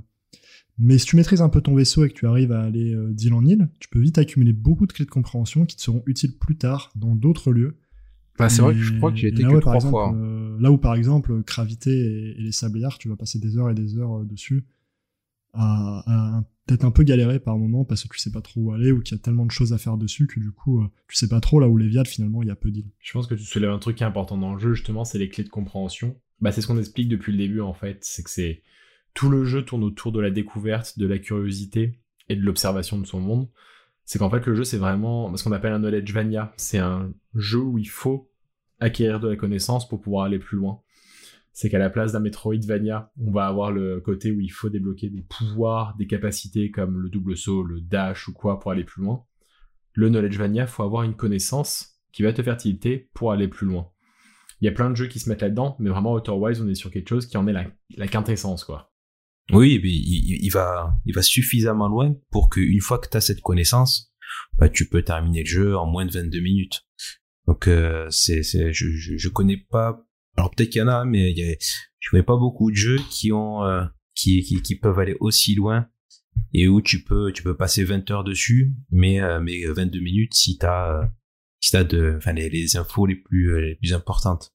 Après il y a d'autres jeux, il y a d'autres jeux qui se basent sur la connaissance euh, pas autant que pas aussi poussé qu'Outer Wilds, mais, mais, par exemple tous les jeux d'enquête, hein, on, on, en parlait tout à l'heure. Euh, une fois que t'as, une fois que t'as, tu sais, euh, tu tu euh, t'as, t'as, déchiffré l'enquête, t'as, t'as tous les indices à ta disposition. Pareil, euh, tu tu as ce qu'il faut et du coup tu passes à autre chose. Euh, ouais, t'as y a même des jeux. T'as, les jeux comme comme les derniers Zelda, comme les Immersive Sim, où, tu, tu, tu, vas, tu vas accumuler de la connaissance qui te permettent de faire des, des choses, de te faciliter la vie, de, de, de mieux comprendre des énigmes. Mais là où, vous l'avez souligné, au, Outer on peut dire que c'est l'inquintessence. Euh, c'est que c'est vraiment un jeu qu'il faut faire sans solus, c'est-à-dire que sans solus, tu vas y passer, euh, allez, la moyenne c'est entre 15 et 20 heures. Euh, mais par contre, une fois que tu as trouvé euh, que tu as vraiment fini le jeu, que tu as trouvé la clé, euh, si tu veux t'amuser à le refaire, tu peux, tu peux boucler, le jeu. Ma dernière boucle où j'ai réussi à tout passer, même ces saloperies de poissons euh, qui n'arrêtaient pas de me bouffer, euh, je crois que tu peux arriver à la fin à la fin de la boucle en 15 ou 16 minutes à peu près. Une fois que tu as vraiment vraiment tous les éléments en main. Ouais, c'est ça. En fait, c'est sa spécificité. Hein. C'est cette boucle de 22 minutes euh, que que que, que tu retrouves pas dans dans d'autres euh, typologies de jeux euh, comme les comme les jeux d'enquête etc ou même comme des jeux comme comme Hitman. On, on, on, on croirait que c'est que c'est que c'est l'opposé parce que tu as d'autres mécaniques mais en vrai Hitman une fois que tu as, compris un peu le, le que tu as compris la routine de tous les personnages qui sont dans ton environnement que tu sais où va aller telle personne et du, et du coup tu sais tu sais quoi faire pour déclencher telle ou telle action. Tu vois, c'est aussi un moyen de, un moyen que que que que, le studio met à disposition du joueur en fait, et et il te fait ressentir un peu le même euh, la même satisfaction en fait quand tu connais ton jeu, quand tu connais toutes les mécaniques et tout ce que le jeu a t'offrir en termes de, de, de connaissances là et de savoir, ben ça ça te provoque un sentiment de, de, de satisfaction particulier et qui fait en contrepartie, hein, qui fait que qu'en fait tu l'expérimentes qu'une seule fois vraiment. Et, euh, et, qu'est-ce que je voulais dire? Ouais, et, et euh, sa particularité aussi, c'est qu'en fait c'est à peu près sa seule mécanique de jeu. À c'est sa seule, mais euh, tu vois, on n'en avait pas parlé euh, quand on a préparé l'émission. Je trouve que effectivement, Hitman, c'est euh, mm. peut-être les trois derniers, en tout cas, les trois derniers, ouais, les trois derniers épisodes, pas, pas saison. C'est peut-être qui se rapproche le plus d'un knowledge vania dans, c'est même carrément un knowledge vania dans la sphère des, des AAA. Parce qu'effectivement, la première fois que tu vas faire un Hitman, tu vas peut-être passer, euh, si t'es consciencieux, que t'es pas un, gros bourrin, que tu te prends vraiment au jeu, tu vas peut-être passer 2-3 heures par assassinat. Tu vas observer, tu vas écouter, tu vas, tu vas apprendre plein de choses qui vont te permettre de gérer tes assassinats euh, librement. Et une fois que tu as toutes les clés en main dans Hitman, et ben après, il n'y a rien qui tu, peux refaire le jeu, ce sera une expérience différente, mais ça va presque être une expérience de, speedrun. Alors euh, maintenant que j'ai toutes les clés en main, euh, comment je peux aller euh, atteindre ma cible en 5 minutes, top chrono, 100 mètres de poussière sur mon smoking. Et, et le parallèle avec Hitman est, pas bête du tout. Ouais, alors ce qu'il a en plus, ou en moins, je sais pas comment, comment on peut voir les choses, c'est que Hitman, bah, tu peux après innover, tu peux, voilà, tu peux, tu peux avoir un peu de rejouabilité quand même. Là Outer, Outer, il en a pas. Euh, mais c'est pas pour moi c'est pas c'est pas une faiblesse pour autant. Euh, un jeu qui prend une mécanique et qui va à fond dessus qui qui qui, qui va au bout de de, de, de, sa de sa volonté créative. Euh, c'est comme ça aussi que ben aujourd'hui on en reparle quatre ans après. Tu voulais dire quelque chose Julien? Ah, c'est que le jeu c'est ça c'est tu l'as bien mentionné en fait c'est que la bah, ça peut être sa force, sa faiblesse, mais c'est pour ça qu'on s'en rappelle, c'est qu'on peut, peut y jouer qu'une fois en l'ayant vraiment apprécié. Il rentre vraiment dans la catégorie des jeux que tu veux oublier pour pouvoir les refaire. Tant, bah, comme le disait Brian, en fait, une fois qu'on l'a fait, si on y retourne et qu'on s'en rappelle, en 16 minutes, on a plié le jeu, mais on n'a plus du tout le même plaisir. T'as euh, Obradine qui était un petit peu comme ça aussi. Bah, pareil, un autre jeu d'enquête. Tu dois effectivement tout découvrir au fur et à mesure, mais une fois que tu as découvert tout le truc, le jeu ne te propose que ça, toute la mécanique est autour de ça, il le fait de façon brillante. Mais c'est vraiment une catégorie de jeu à part où bah, ça en fait leur force pour le coup.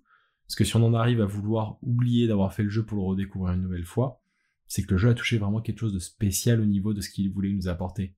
Et là, le Knowledge Vania dans Outer Wilds, c'est là où il est fort pour le coup. C'est qu'on a envie de réapprendre tout ce qu'on a appris, de l'oublier pour le réapprendre, pour vraiment ressentir encore un petit peu cette, bah, cette même émotion qu'on a eu dans le jeu. Après, ce qui peut être intéressant euh, une fois que tu as fini le jeu une première fois, euh, c'est euh, peut-être de le refaire, de le relancer, juste pour, pour te reperdre dans le système solaire et, et surtout du fait que, que tu as déjà résolu le mystère.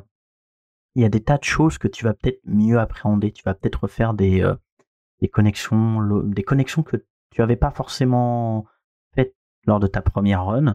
Tu vas euh, associer des, euh, des, noms entre eux parce que les, les sur lesquels on enquête en gros, euh, vu qu'on est dans la partie Knowledge Vania, comme on l'a mentionné, on est dans un système solaire où il y a les Atriens, nous sommes un Atrien, où on est un petit peuple d'explorateurs très, modeste qui, qui, qui va pas vraiment plus loin que son système solaire, mais qui sait que dans son système solaire, il y a eu des gens très très avancés qu'on appelle les nomailles, qui eux avaient une technologie euh, incroyable qui, euh, qui, leur permettait d'être des, des, voyageurs euh, qui, qui allaient au-delà du système solaire et peut-être même jusqu'aux confins de l'univers. Il y a des tas de traces de leur civilisation partout. Et une fois que tu as fait le jeu, tu peux du coup peut-être plus te poser. Et quand tu vas voir un récit d'un tel qui parle de sa tante qu'il n'a pas vu depuis des années parce qu'il y a eu le crash du vaisseau, ils n'étaient pas dans la même navette de secours qui s'est écrasée sur telle planète, tu vas faire des connexions logiques. Tu vas peut-être même te rendre compte de certaines choses qui sont pas qui sont pas évidentes au premier abord. C'est par exemple la planète d'Atrebois. Euh, on l'a mentionné vite fait, c'est pas une planète où tu risques de mourir. C'est la planète la plus euh, la plus paisible du système solaire, mais elle a une spécificité malgré tout, c'est que c'est un euh, un magnifique c'est un magnifique tutoriel. Dans beaucoup de jeux, les tutoriels sont faits de manière un peu grossière, c'est-à-dire que dès qu'on on, avance et qu'on débloque une mécanique, on va avoir un message extra-diégétique qui apparaît sur l'écran qui va nous dire bah, pour faire telle action, il faut que tu appuies sur L1 et carré en même temps, et euh, paf, ça fera des, euh, des chocs à pic. Euh, sur Intrebois, tu as, la même un peu logique que, que Breath of the Wild. C'est-à-dire que dans Breath of the Wild, tu sortais de ta caverne et tu comprenais par la force des choses, la manière dont les éléments étaient placés sur le décor, que si tu coupais, si tu coupes un arbre avec ta hache, tu peux en faire un rondin pour ensuite faire des fagots de bois ou peut-être même t'en servir de pont euh, pour, euh, traverser une crevasse. Et, euh, tu retrouves cette logique, c'est-à-dire qu'Outer Wild, tout se passe vraiment dans la diégèse de l'œuf, c'est-à-dire que si les codes de lancement de, de, la, de la fusée sont à l'autre bout du village, c'est pour t'encourager à traverser le village. Et si t'es si es curieux et que tu te dis pas juste, bon, suivons les panneaux d'indication jusqu'au musée, tu vas prendre le temps de discuter euh, avec des enfants qui veulent jouer à cache-cache. Si tu acceptes de jouer à cache-cache avec eux, tu vas comprendre que euh, ton, euh, comment, ton outil qui permet de capter les ondes eh ben, te permet de, capter les, les, les, signaux qui viennent de radio et donc de trouver les enfants. Si tu continues ton tour autour du village, tu vas trouver une petite vieille qui va te dire que elle, a, elle a fait tous les instruments de musique de tout, euh, les membres euh, de la mission. Euh, donc le, nom de la mission c'est Outer Wild en anglais, mais j'aurais pas le terme en j'aurais pas le terme en Odyssée. français. Odyssée. Odyssée, voilà. Et, et, du coup, à partir de là, tu peux comprendre que bah, si tu utilises ton capteur d'ondes radio, tu peux également trouver les signaux des instruments de musique de tous ces gars, donc de potentiellement tous les trouver euh, sur les différentes planètes, de savoir où ils se trouvent. Et là, on arrive à la partie du musée qui, une fois que tu as, fini le jeu, je pense que c'est une partie qui est assez fascinante parce que tu as littéralement toutes les clés dans ce musée. Tu as euh, les poissons euh, horribles de Sombrons euh, qui te, te bouffent dès que tu le malheur de faire du bruit en passant à côté d'eux. Tu as le principe des pierres de gravité qui te permettent de marcher sur un mur au-delà des règles normales de gravité, c'est-à-dire à l'oblique, la tête en bas, peu importe. Et tu as surtout, euh, surtout comment le, principe des, euh, objets quantiques. La première fois que tu vas aller euh, au musée, en tout cas moi c'était ma réaction, c'est j'ai regardé les pierres quantiques, je me suis dit tiens c'est rigolo, quand on les regarde pas, elles bougent pas. Et une fois que tu as fait le jeu, tu te dis, euh, tu te dis mais j'avais le, j'avais le truc là, littéralement, ça fait pas 15 minutes que tu as lancé le jeu et tu as, as, tout ça. Et c'est pour ça que je le, dans sa philosophie, même si c'est deux jeux très différents, je le rapproche beaucoup de Breath of the Wild, c'est que c'est ce que j'appelle des jeux clés en main. T'as tout dès le début, en fait. Et c'est juste à toi de te débrouiller, de voir ce que tu, pour voir ce que tu peux faire. Non, complètement. Puis c'est, euh, tout est fait en plus. Bah, comme tu dis, c'est que vraiment, si tu prends le temps de faire à trop bois, tu auras tout dans les mains pour aller plus loin, pour faire, bah, pour faire tout le jeu en soi. Mais c'est vrai que tout le jeu, bah, sur le même côté Knowledge Vania de compétences, de connaissances, c'est qu'à Trebois, il va nous donner les connaissances pour comment jouer au jeu, en fait, grosso modo, mais il va rien nous apprendre sur les Nomai. On va comprendre qu'il va se passer un truc avec cette race, parce qu'on va rentrer dans le musée, on va faire face au buste du coup du Nomai, et c'est là qu'effectivement la boucle va commencer. Et t'as la gravure aussi, qui permet d'introduire le, j'y ai pas pensé, mais le, traducteur. vu qu'on est le, premier membre de la mission euh, euh, Odyssée, du coup en français. Euh, à avoir la chance d'avoir un traducteur Nomai. C'est ça, c'est les seules pistes un peu qui nous disent qu'on va, le début du jeu, en tout cas, on va avoir quelques pistes sur les planètes où aller, mais grosso modo, on va partir sur un peu de l'archéologie pour le coup, c'est qu'on est les premiers à pouvoir déchiffrer les Il s'est passé un truc un peu bizarre avec le buste du coup, on s'est lié à lui, ça on comprendra plus tard. Mais en vrai, tout le reste du jeu, comme vous disiez, c'est que tout s'est déjà passé avant nous, pour le coup. Toute l'histoire s'est passée avant nous. Il va y avoir tout ce côté archéologique d'aller de planète en planète pour bah, découvrir ce que c'était les Nomai. Il n'y en a plus un seul. Enfin, s'il en reste une qu'on croisera sur la Lune quantique. Mais sinon, ils sont plus là. Ça va vraiment être le côté archéologique d'aller sur les planètes, de les découvrir au fur et à mesure. Si on, si on est assez fort pour le faire dans le bon ordre, on peut même découvrir la vie de ces Nomai. Et par exemple, commencer sur euh, Sablière Noire, où on va avoir du coup une des, premières villes qui est là-bas. Et on va avoir des enfants, pour le coup, qui sont là-bas et qui écrivent du coup bah, de la même manière sur les murs, mais l'écriture est un peu plus maladroite pour le coup, les traits sont pas aussi beaux, ils sont pas aussi bien faits, ils sont pas aussi ronds. Et si on fait attention à retenir les noms du coup de ce qu'on voit, une fois qu'on va aller sur Gravité, là où il y a des écoles pour le coup, on va les voir un peu plus grands, on va les voir évoluer comme ça. Et on va avoir ce côté archéologique du coup tout le long pour comprendre bah, qui étaient les Nomai en fait, qu'est-ce qu'ils faisaient dans cette galaxie, comment ils y étaient arrivés. Et c'est là en fait au fur et à mesure on va comprendre le but du jeu. C'est quelque chose qui nous est pas donné, comme ce qu'on disait depuis le début en fait. La seule chose qui nous est donnée, c'est les clés de la fusée. Et bonne chance, au bout de 22 minutes on va voir que le soleil explose. Peut-être pas au premier run, mais à un moment on va voir effectivement que c'est à cause de ça que la boucle recommence. Mais on sait pas pour autant, le premier instinct qu'on va avoir c'est de se dire qu'il faut arrêter ça. Et ça va être tout le but du jeu de se dire comment l'arrêter. Et du coup, bah, c'est quoi le lien en fait avec les Nomai pour le coup? Pourquoi ils étaient là? Est-ce qu'ils ont essayé de l'arrêter? Comment ça s'est passé? Ouais, c'est ça, c'est en montant la piste des Nomai que tu vas euh, être mis entre guillemets sur le chemin un truc qui s'appelle euh, l'œil euh, l'œil de l'univers. Et du coup, en, en cherchant à en apprendre plus sur les Nomai, en fait, y a, un truc assez logique qui va se mettre petit à petit, et tu vas te dire, mais du coup, pourquoi est-ce que moi aussi j'essaierai pas de le trouver, ce fameux œil? Ils ont l'air d'avoir galéré pendant euh, euh, des dizaines d'années parce qu'on on, peut les suivre euh, au fur et à mesure des récits, voir qu'ils ont grandi. On a le personnage de, de Stolanum, effectivement, qu'on retrouve sur la Lune quantique. Mais le personnage de Solanum, on, peut le suivre dès son enfance, en fait. C'est un petit prodige d'exploration.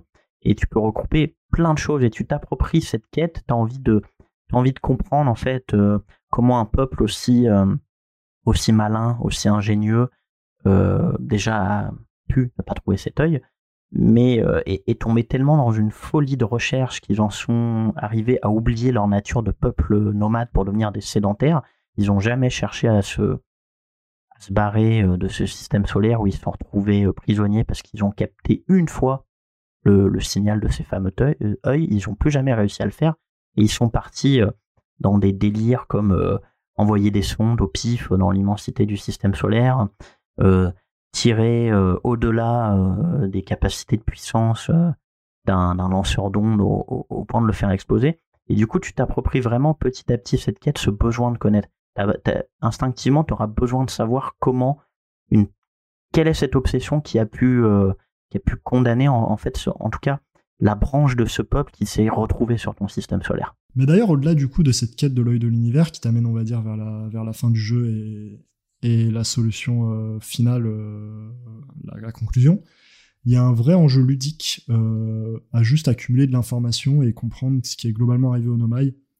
Et d'une certaine manière, en fait, même si tu finis pas le jeu et que tu comprends pas la fin, je pense que tu peux quand même arriver à avoir une expérience complète et enrichissante juste sur des aspects du jeu. Par exemple, si tu as réussi à aller dans la, dans la lune quantique mais que t'as pas fini le jeu, et que t'abandonnes parce que tu lâches parce que t'arrives pas à trouver, bah c'est pas grave en fait. C'est-à-dire que c'est pas punitif, t'as quand même vécu une expérience incroyable où t'as cumulé de la connaissance, et finalement le voyage est quasiment aussi important que la conclusion, parce que moi la conclusion je la trouve quand même marquante, mais, mais voilà. Et, donc ouais, euh, ce truc de en même temps en parallèle chercher euh, l'œil de l'univers et euh, comprendre ce qui arrive au Nomai, et vu que c'est deux choses liées, bah du coup il y a un vrai plaisir sur à plusieurs niveaux. Oh bien sûr. Mais après euh, aussi, enfin je sais pas pour vous, mais moi ça a été un, la, la, la... cet aspect archéologique là, ça a été un vrai moteur pour moi euh, dans, dans ma progression. Euh, parce que bien sûr il y avait le truc de euh, ouais faut empêcher la boucle euh, de, boucler, enfin tout du moins trouver une solution à cette boucle là. mais euh, c'est vrai que j'étais aussi très très intéressé et très euh, poussé en fait par cette euh, truc archéologique euh, notamment où est-ce que euh, moi j'ai commencé à retenir un peu les noms du coup j'ai compris que ça je les ai déjà perdus les noms ça fait une semaine terrible à voir mais euh, c'est là qui se trouve euh, sur la, la ligne quantique. J'ai compris que c'était la. Parce que c'est des noms pas communs. C'est ça. C'est euh, l'arrière petite fille, donc c'est la troisième génération qui se retrouve dans le système. Ouais, mais t'as plein de récits, t'as as plein de récits très drôles, genre, euh, je me rappelle pas de leur nom non plus, mais c'est très drôle de lire le récit euh, des deux débiles euh, qui sont dans, dans, dans le lanceur de sonde, où tu vois petit à petit la, la connerie monter dans leur cerveau, genre, eh, dis donc, et on tirait quand même au-delà des limites de puissance qu'ils nous ont dit. Et ce qui est très drôle, c'est quand tu trouves d'autres inscriptions, euh, d'autres euh, nomailles sur une autre planète qui, qui, qui se parlent et qui sont en mode je suis persuadé que les, les deux gus là-haut, ils, ils, vont, euh, ils vont faire des conneries, donc il faut vraiment imposer un seuil critique à pas dépasser. Ouais, mais bien, ça, ça rend le jeu. Hmm Pardon, vas-y. Non, vas-y, vas-y. Bah, c'est juste que ça rend, ça rend le jeu attachant, en fait, tous ces dialogues-là.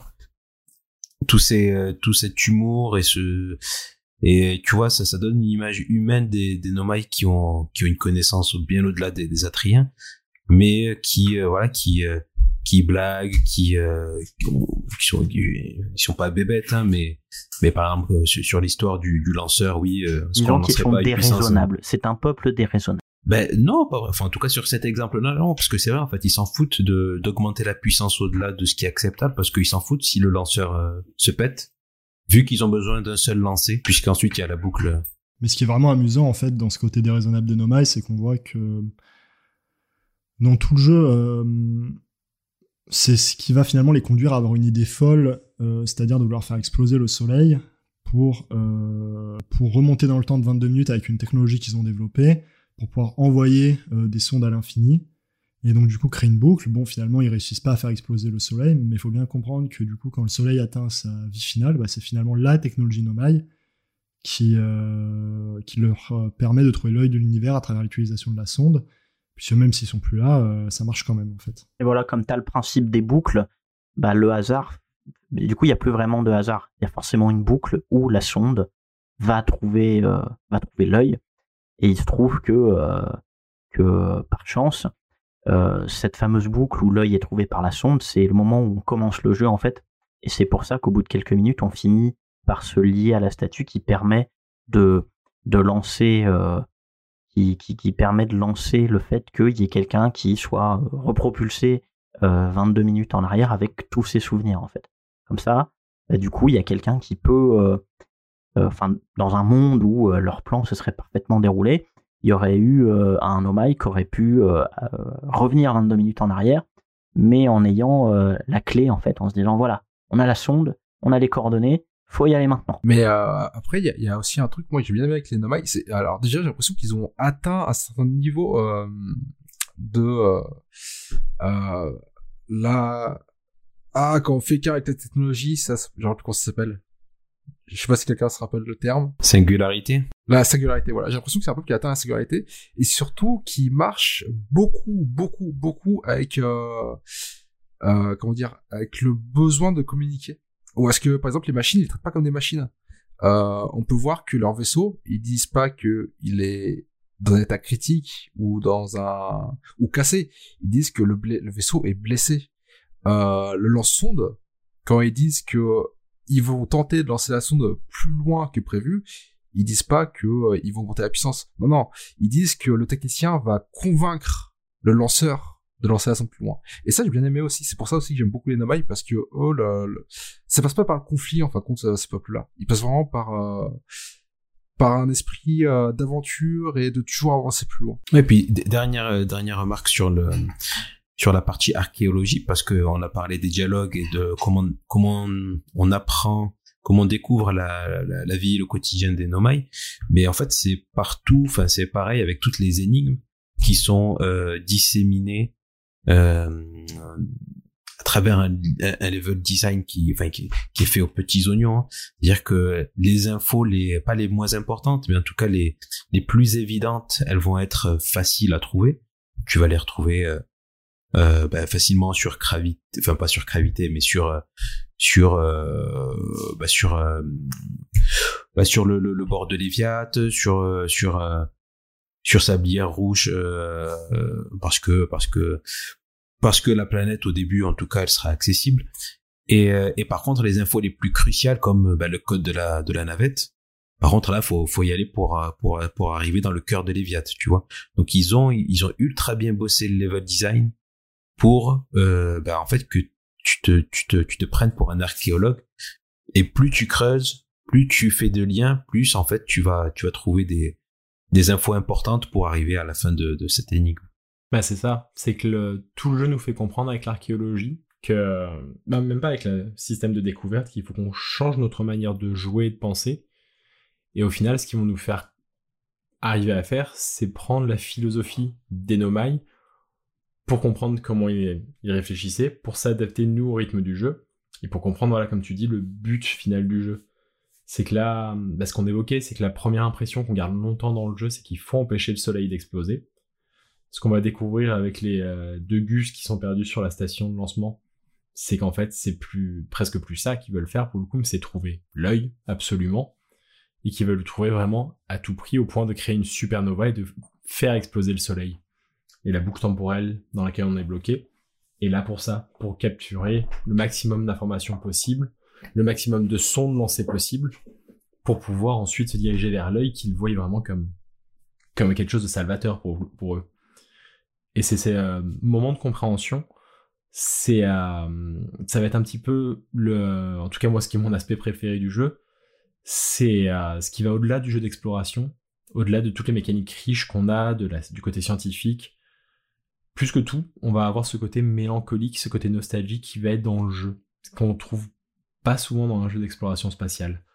C'est que là, cet aspect-là, on va le sentir dès le début. C'est qu'on est dans un, bah, on est vraiment dans un univers où c'est du camping spatial. C'est Alex Bichum qui décrivait ça comme ça. Où, euh, bah, comme on l'a dit, pour le coup, on se réveille dans le jeu on ouvre les yeux, on est à côté d'un feu de bois. On a un autre Atréen qui est en train de se cuire un chamallow, qui nous propose d'en prendre un avec lui. La musique qui est, il y a déjà une petite musique qui est là, il est en train de jouer du banjo.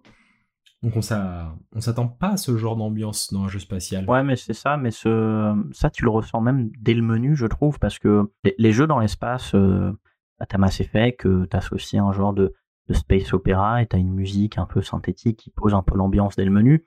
Euh, dans Starfield, euh, qui est un genre de, NASA punk, t'as pareil la musique du menu qui a un côté. Euh, moi, la musique du menu de Starfield, elle m'évoque un peu, euh, au niveau des premières de quelques notes en tout cas, la composition du début du, premier Alien de Ridley Scott, le côté, côté angoissant en moins de la partition. Et là, tu arrives sur Outer Wilds. et t'as quelque chose de très particulier, tu, tu ressens tout de suite que, que ouais, c'est très nostalgique parce que t'as ce côté, euh, as ce côté feu de bois, le feu qui crépite sur le menu, t'as cette espèce de, cette espèce de plan de travers où tu vois euh, la planète d'Atrebois avec ce feu de camp, t'entends la musique euh, à la guitare et c'est très, euh, très déstabilisant ou c'est vrai que si t'es pas renseigné sur le jeu, tu vas t'attendre à quelque chose assez épique parce que bah, ça se passe dans l'espace. En fait, pas du tout. Le jeu pose, pose sa note d'intention dès le début. Mais surtout qu'un des gros derniers jeux d'exploration spatiale avant ça, ça aurait été No Man's Sky, si on est en 2019. No Man's Sky, sans être un jeu, c'est pas un jeu violent ou quoi que ce soit, c'est un jeu de farming et des, avec les mises à jour, ça a changé au fur et à mesure. Mais on est quand même sur un truc qui est extrêmement dans l'exploration, il n'y a pas spécialement d'histoire derrière. Il y en a une qui est pas aussi présente que là.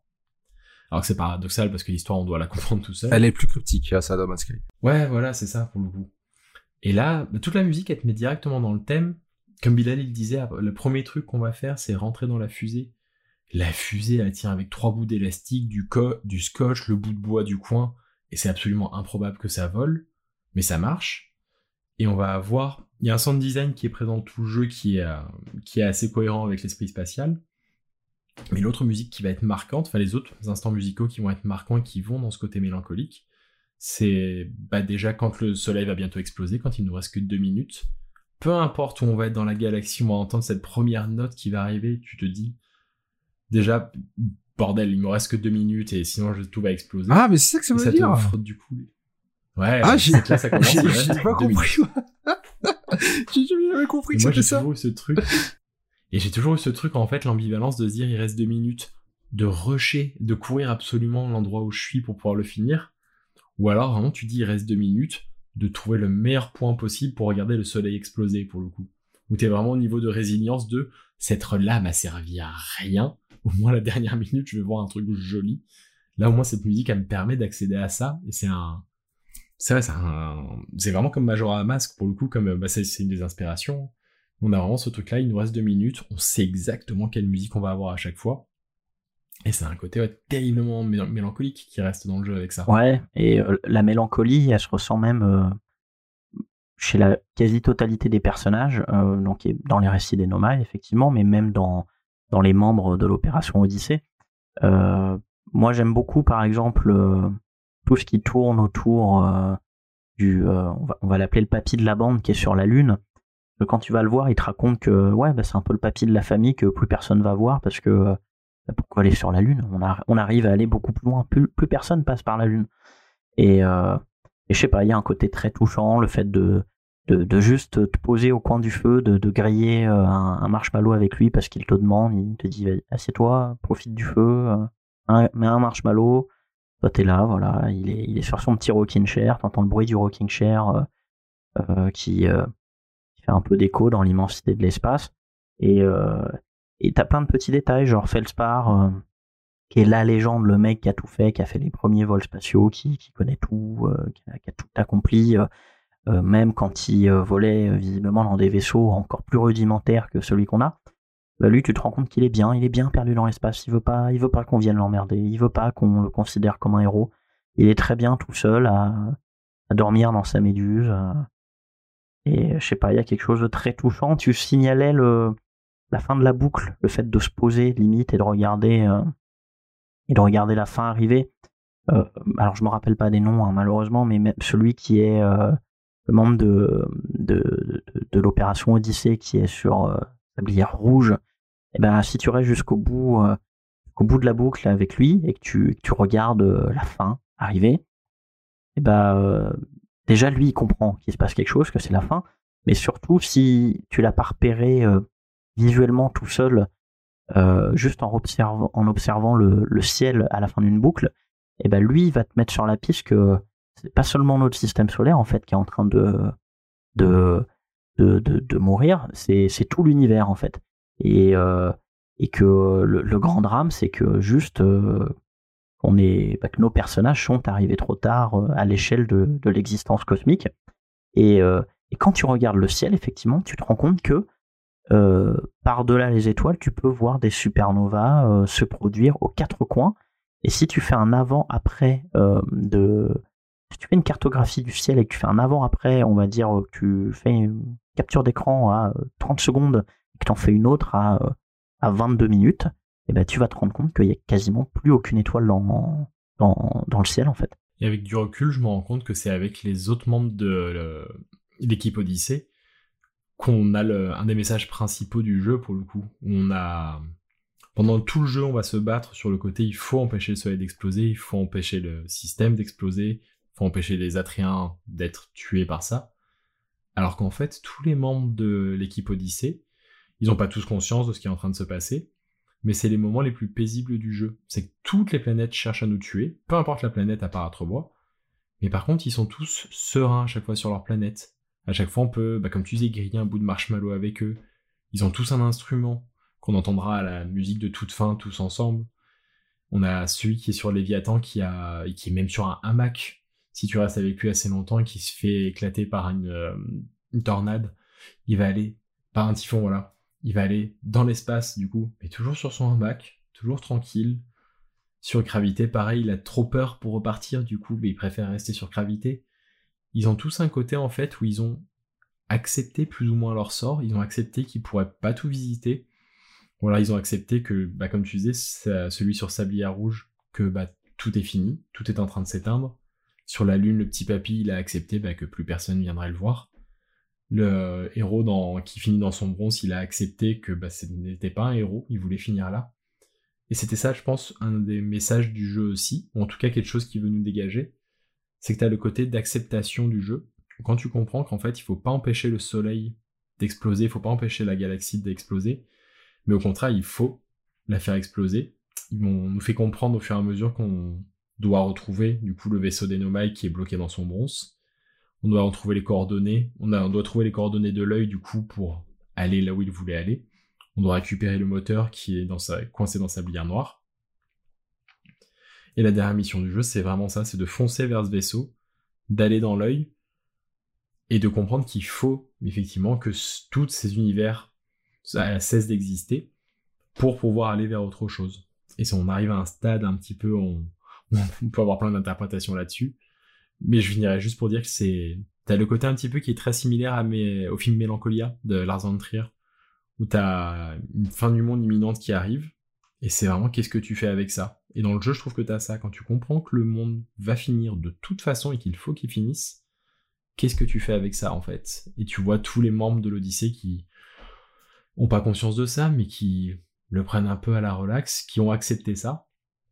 C'est un petit peu ça, je pense, du coup. Tout doit disparaître. Il faut être en paix avec cette notion-là. Est-ce que c'est pas, ouais, comme tu dis, il y a plusieurs interprétations et on voit directement un peu le, la question de la fin de vie, l'euthanasie, etc. On peut aussi voir, euh, euh, bah, en fait, l'accepter sa, sa, sa, mort aussi parce que parce que la fin du soleil, bah, on a tous une fin aussi. Donc tu vois, c'est vrai qu'il y a plusieurs interprétations que tu peux avoir et qui te font.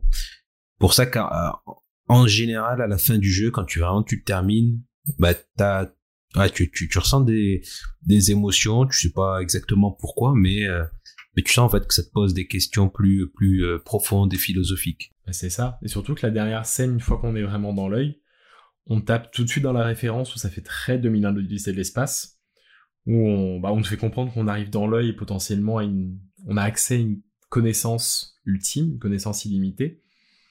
Mais plutôt que de tomber dans, bah, c'est ça, pour visualiser ça, on va avoir la même chose que les dernières scènes de 2001 de l'Odyssée de l'espace. Je spoil, tant pis, le film a plus de 50 ans, désolé. Mais, c'est que dans 2001, on va arriver à la fin de la fin du film, le héros va arriver dans une chambre pour le coup, un truc vraiment très terre à terre. Dans Outer Wilds, on va arriver dans le musée du début. Les textes ont un petit peu changé, se sont adaptés, mais on va avoir ce côté très terre à terre. Une fois qu'on sort du musée, on va retrouver de la forêt, de la forêt vraiment d'âtre bois. Et après, on va retrouver effectivement, c'est là où il y a la, plus, le plus de marge d'interprétation, c'est qu'on va retrouver tous les voyageurs. On va même retrouver l'anomalie qu'on a vu sur la lune quantique. Et c'est vraiment, bah ça, c'est la fin. On joue tout le monde joue de la musique ensemble, tout le monde joue, euh, fait son petit marshmallow ensemble, et c'est la fin des temps. Mais est-ce que tout le monde est là? Est-ce que c'est une vision de parce qu'on on est mort et c'est la projection du coup de son espèce de paradis? Parce qu'on est devenu divin et du coup c'est nous qui avons tout provoqué parce qu'on est arrivé dans l'œil et qu'on a la connaissance ultime. On a ce mélange de trucs qui donne plusieurs interprétations et comme tu dis qui nous laisse des sentiments sont à explorer. En tout ouais, mais c'est ça. Peu, peu importe euh, à la fin qu'on soit devenu une espèce, euh, qu'on ait atteint un stade supérieur de, de spiritualité ou qu'on soit simplement dans une dans une expérience de mort, de mort imminente. T'as le, le cerveau euh, du, protagoniste, donc le nôtre en fait, qui se, qui se raccroche à tous les éléments un peu rassurants et familiers qu'il a eu, qu'il a connu avant avant cette fin en fait. C'est ça. Et oh, d'ailleurs, euh, c'est moi, j'ai juste d'y penser, mais euh, juste euh, la fin en soi, ce que la fin nous, nous montre, ça m'a fait beaucoup penser à la fin de Mad God, euh, montré de manière beaucoup plus violente dans Mad God, euh, mais ça me fait penser un peu pareil. Ou est-ce que euh, l'humanité, enfin l'humanité, parce qu'on peut pas vraiment parler d'humanité là, on va dire que le vivant arrivera, l'enfer, le vivant arrivera à mourir, mais quelque chose naîtra de la mort en fait. Il y aura toujours un génie fou qui sera derrière et qui construira autre chose. Ah, c'est un peu là-dessus que ça finit, hein, comme tu dis, c'est qu'une fois que tout est fait, on tombe sur un nouveau... Euh... Je sais plus si ça revient au générique, mais en tout cas le nouvel artwork à la fin. À la fin du générique, t'as un artwork. On voit des fourmis, je crois. C'est ça, avec d'autres races en train de jouer, presque les mêmes mélodies, mais juste des nouveaux instruments. On voit qu'il y a d'autres étoiles dans le ciel, donc c'est bah, comme tu dis, pour le coup, tout a dû finir pour mieux recommencer, ou en tout cas pour commencer autre chose. Et c'est vraiment ce côté-là. Moi, je trouve l'image, elle est géniale à la fin, quoi. Déjà que t'es pas bien une fois que le refeu de camp est fini. Il y a ça qui te finit sur vraiment une, euh, bah, une vraie note positive, une note d'espoir sur le côté. Il faut l'accepter parce qu'il y, a une bonne raison derrière. C'est ça qui m'a, moi, ça m'a vraiment fasciné sur ce jeu-là. Et du coup, en fait, il y a un vrai cheminement où on peut partir de ce côté un peu tragique quand on comprend durant nos explorations euh, que que les nomades, ils ont jamais réussi à atteindre leur objectif euh, d'atteindre la lune, euh, pardon, l'œil de l'univers. Et au final, quand toi tu atteins l'œil de l'univers, bah, tu as cette nostalgie de ton voyage, mais aussi une certaine mélancolie vis-à-vis des nomades. Euh, surtout euh, du fait euh, également que le monde il est en train de disparaître et qu'en fait tu découvres ce que voulaient découvrir les Nomai à la fin du monde. Et ça c'est vraiment fort dans le jeu au niveau de la, palette d'émotions que tu ressens. Parce que tout ce cheminement intérieur où t'as cette joie de découvrir des choses, mais autant d'un point de vue histoire, lecture, que d'un point de vue mécanique de jeu. Tu vas découvrir des mécaniques en même temps que tu découvres du savoir. Et ouais, du coup, au-delà de tout ce qui réussit d'un point de vue mécanique, il réussit dans le propos qu'il raconte à, être en cohérence euh, sur tous ces aspects. Et il te, réussit à, te faire ressentir euh, les choses par le jeu et non à travers des cinématiques. Et ça, c'est vraiment assez fort, quoi. Tu, tu veux dire que c'est un jeu qui raconte son histoire par le jeu, c'est ça? T'en ouais, mais un jeu euh, oh, je, je, me, je me disais que t'avais pas fait de elle pas fait de tacle encore. Excusez-moi. ouais, je je répondrai pas à cette provocation. Je dirais juste que moi, ça me dérange pas que quand un jeu veut faire du cinéma en soi, mais que pour le coup, c'est très cool quand un jeu arrive à faire ressentir des choses par son gameplay. Du coup, euh, du coup, j'ai apprécié euh, l'expérience. Bah, disons que je, je, vais rejoindre Axel. Moi, c'est vrai que j'aime de, en vieillissant, j'aime de plus en plus les jeux qui euh, essayent de, de, raconter une histoire en utilisant les, les, les, codes spécifiques euh, de leur médium, parce que le jeu vidéo, c'est euh, c'est un médium qui a ses propres codes, plutôt que, et je, je citerai pas de jeu, mais c'est vrai qu'il y a eu une période où euh, c'était devenu un peu, un peu la mode, de, ça va être un peu méprisant, mais le prenez, faut, faut vraiment pas le prendre comme ça, parce que je pense qu'il faut encourager chaque domaine artistique à emprunter leur propre voie et ça fait du bien de voir de plus en plus de propositions comme ça arriver et de voir que le, le jeu vidéo n'a pas envie de se cantonner à être euh, une poubelle du cinéma en fait.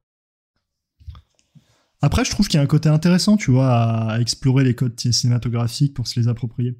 Par mm. exemple, euh, The Last of Us le fait très bien pour moi. Et, et, et au-delà de ses cinématiques, c'est-à-dire que il a, il a plein de séquences en jeu où les personnes discutent, etc. Et ouais, on est d'accord. Et d'ailleurs, je trouve que la série a, euh, euh, a très bien fait ressortir le fait que euh, The Last of Us était un vrai jeu vidéo, même dans sa manière de raconter l'histoire. C'est pour ça que je trouve personnellement que la série The Last of Us est, avec du recul, raté parce que parce que passé un certain seuil, les trois premiers épisodes, ça devient juste un mauvais condensé des moments clés du jeu, mais qu'oublie tous les petits moments interactifs, ludiques qui font que le jeu est devenu culte en fait.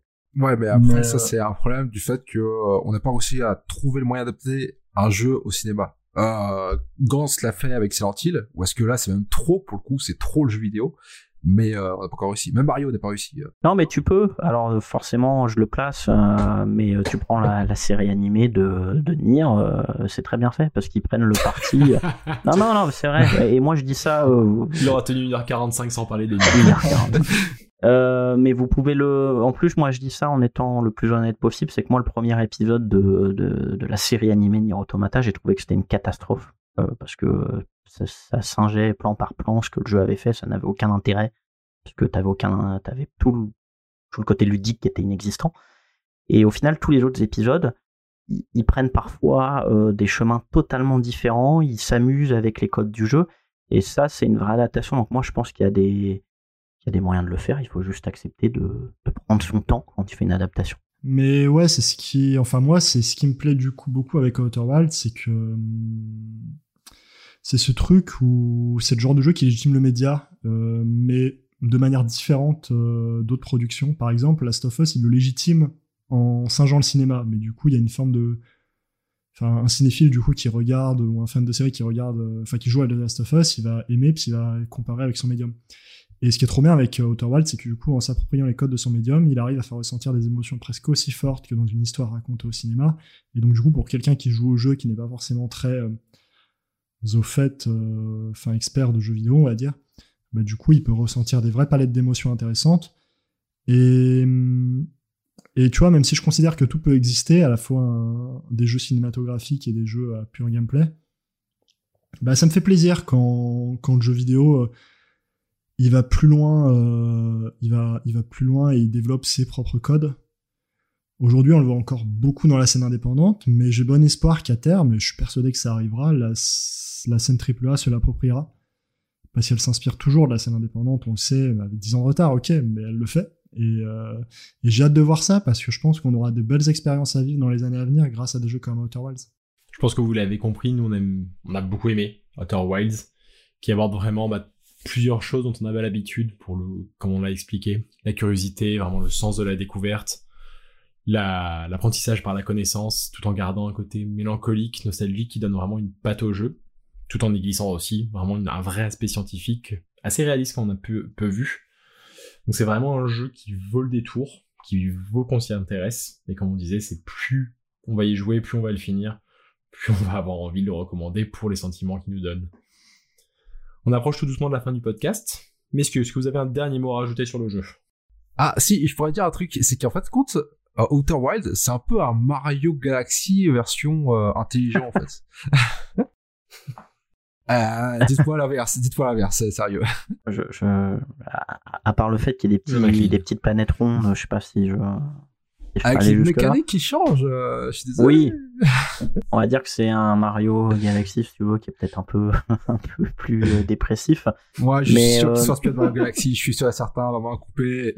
Mario Galaxy sous Xanax. Exactement. Mais euh, non, Outer Wilds, je pense que c'est un, un, jeu à faire euh, pour tout le monde. Euh, après, peut-être que vous, tout le monde le finira pas, mais j'encourage le jeu à faire, à, à faire le jeu. Parce que c'est un jeu qui fait juste du du bien au cerveau. Euh, moi, pour ceux qui me connaissent pas encore de, mes précédentes aventures sur Internet, je, milite de plus en plus pour que on arrête de prendre les, joueurs pour plus bêtes qu'ils ne sont. Euh, et Outer Wilds, c'est un jeu qui fait du bien, euh, du bien au cerveau, qui nous rappelle que euh, bah, pas grave de passer 5 euh, minutes, 10 minutes, 1 heure, 3 heures sur une énigme. Euh, le, but d'une énigme, c'est pas de trouver la solution en 15 secondes, c'est parfois de euh, juste pas savoir. Et il y a un énorme plaisir dans le fait d'y arriver tout seul. Et euh, at Outer Wilds, pour, pour peu qu'on accepte la proposition, c'est un jeu qui fait, qui, fait énormément de, qui fait énormément de bien à la tête. et, également, même au corps, moi je trouve qu'il y a des jeux, quand tu les finis, t'as l'impression d'avoir les d'avoir les poumons plus grands. Moi, quand j'ai fini à Outer Wilds, j'avais une très grosse satisfaction personnelle. J'étais euh, j'étais bien, j'étais content. C'était vraiment quelque chose d'assez unique. Euh, et, justement pour ça, parce qu'il y aura il y aura jamais d'autres jeux comme Outer Wilds en fait. Euh, c'est pas possible. Donc juste pour ça, il faut faut tenter l'aventure, faut se jeter. Même euh, au pire, au pire, vous accrocherez pas, vous aurez perdu deux ou trois heures. Et dans le meilleur des cas, vous allez juste vous allez juste vivre une expérience euh, unique. Je pense qu'on va s'arrêter sur ces mots-là qui nous font une belle conclusion à ce podcast. Merci beaucoup de nous avoir écoutés pour ce premier épisode. On espère que bah, ça vous aura plu, que vous aurez appris des choses et euh, bah, que vous aurez envie aussi de partager un petit peu ce podcast autour de vous. N'hésitez pas à nous faire vos retours en commentaire, nous dire ce que vous en avez pensé. Et on se retrouve bientôt pour des nouveaux épisodes. À bientôt. Au revoir. Au revoir. Ciao tout le monde. À plus. Salut Julien, à la prochaine.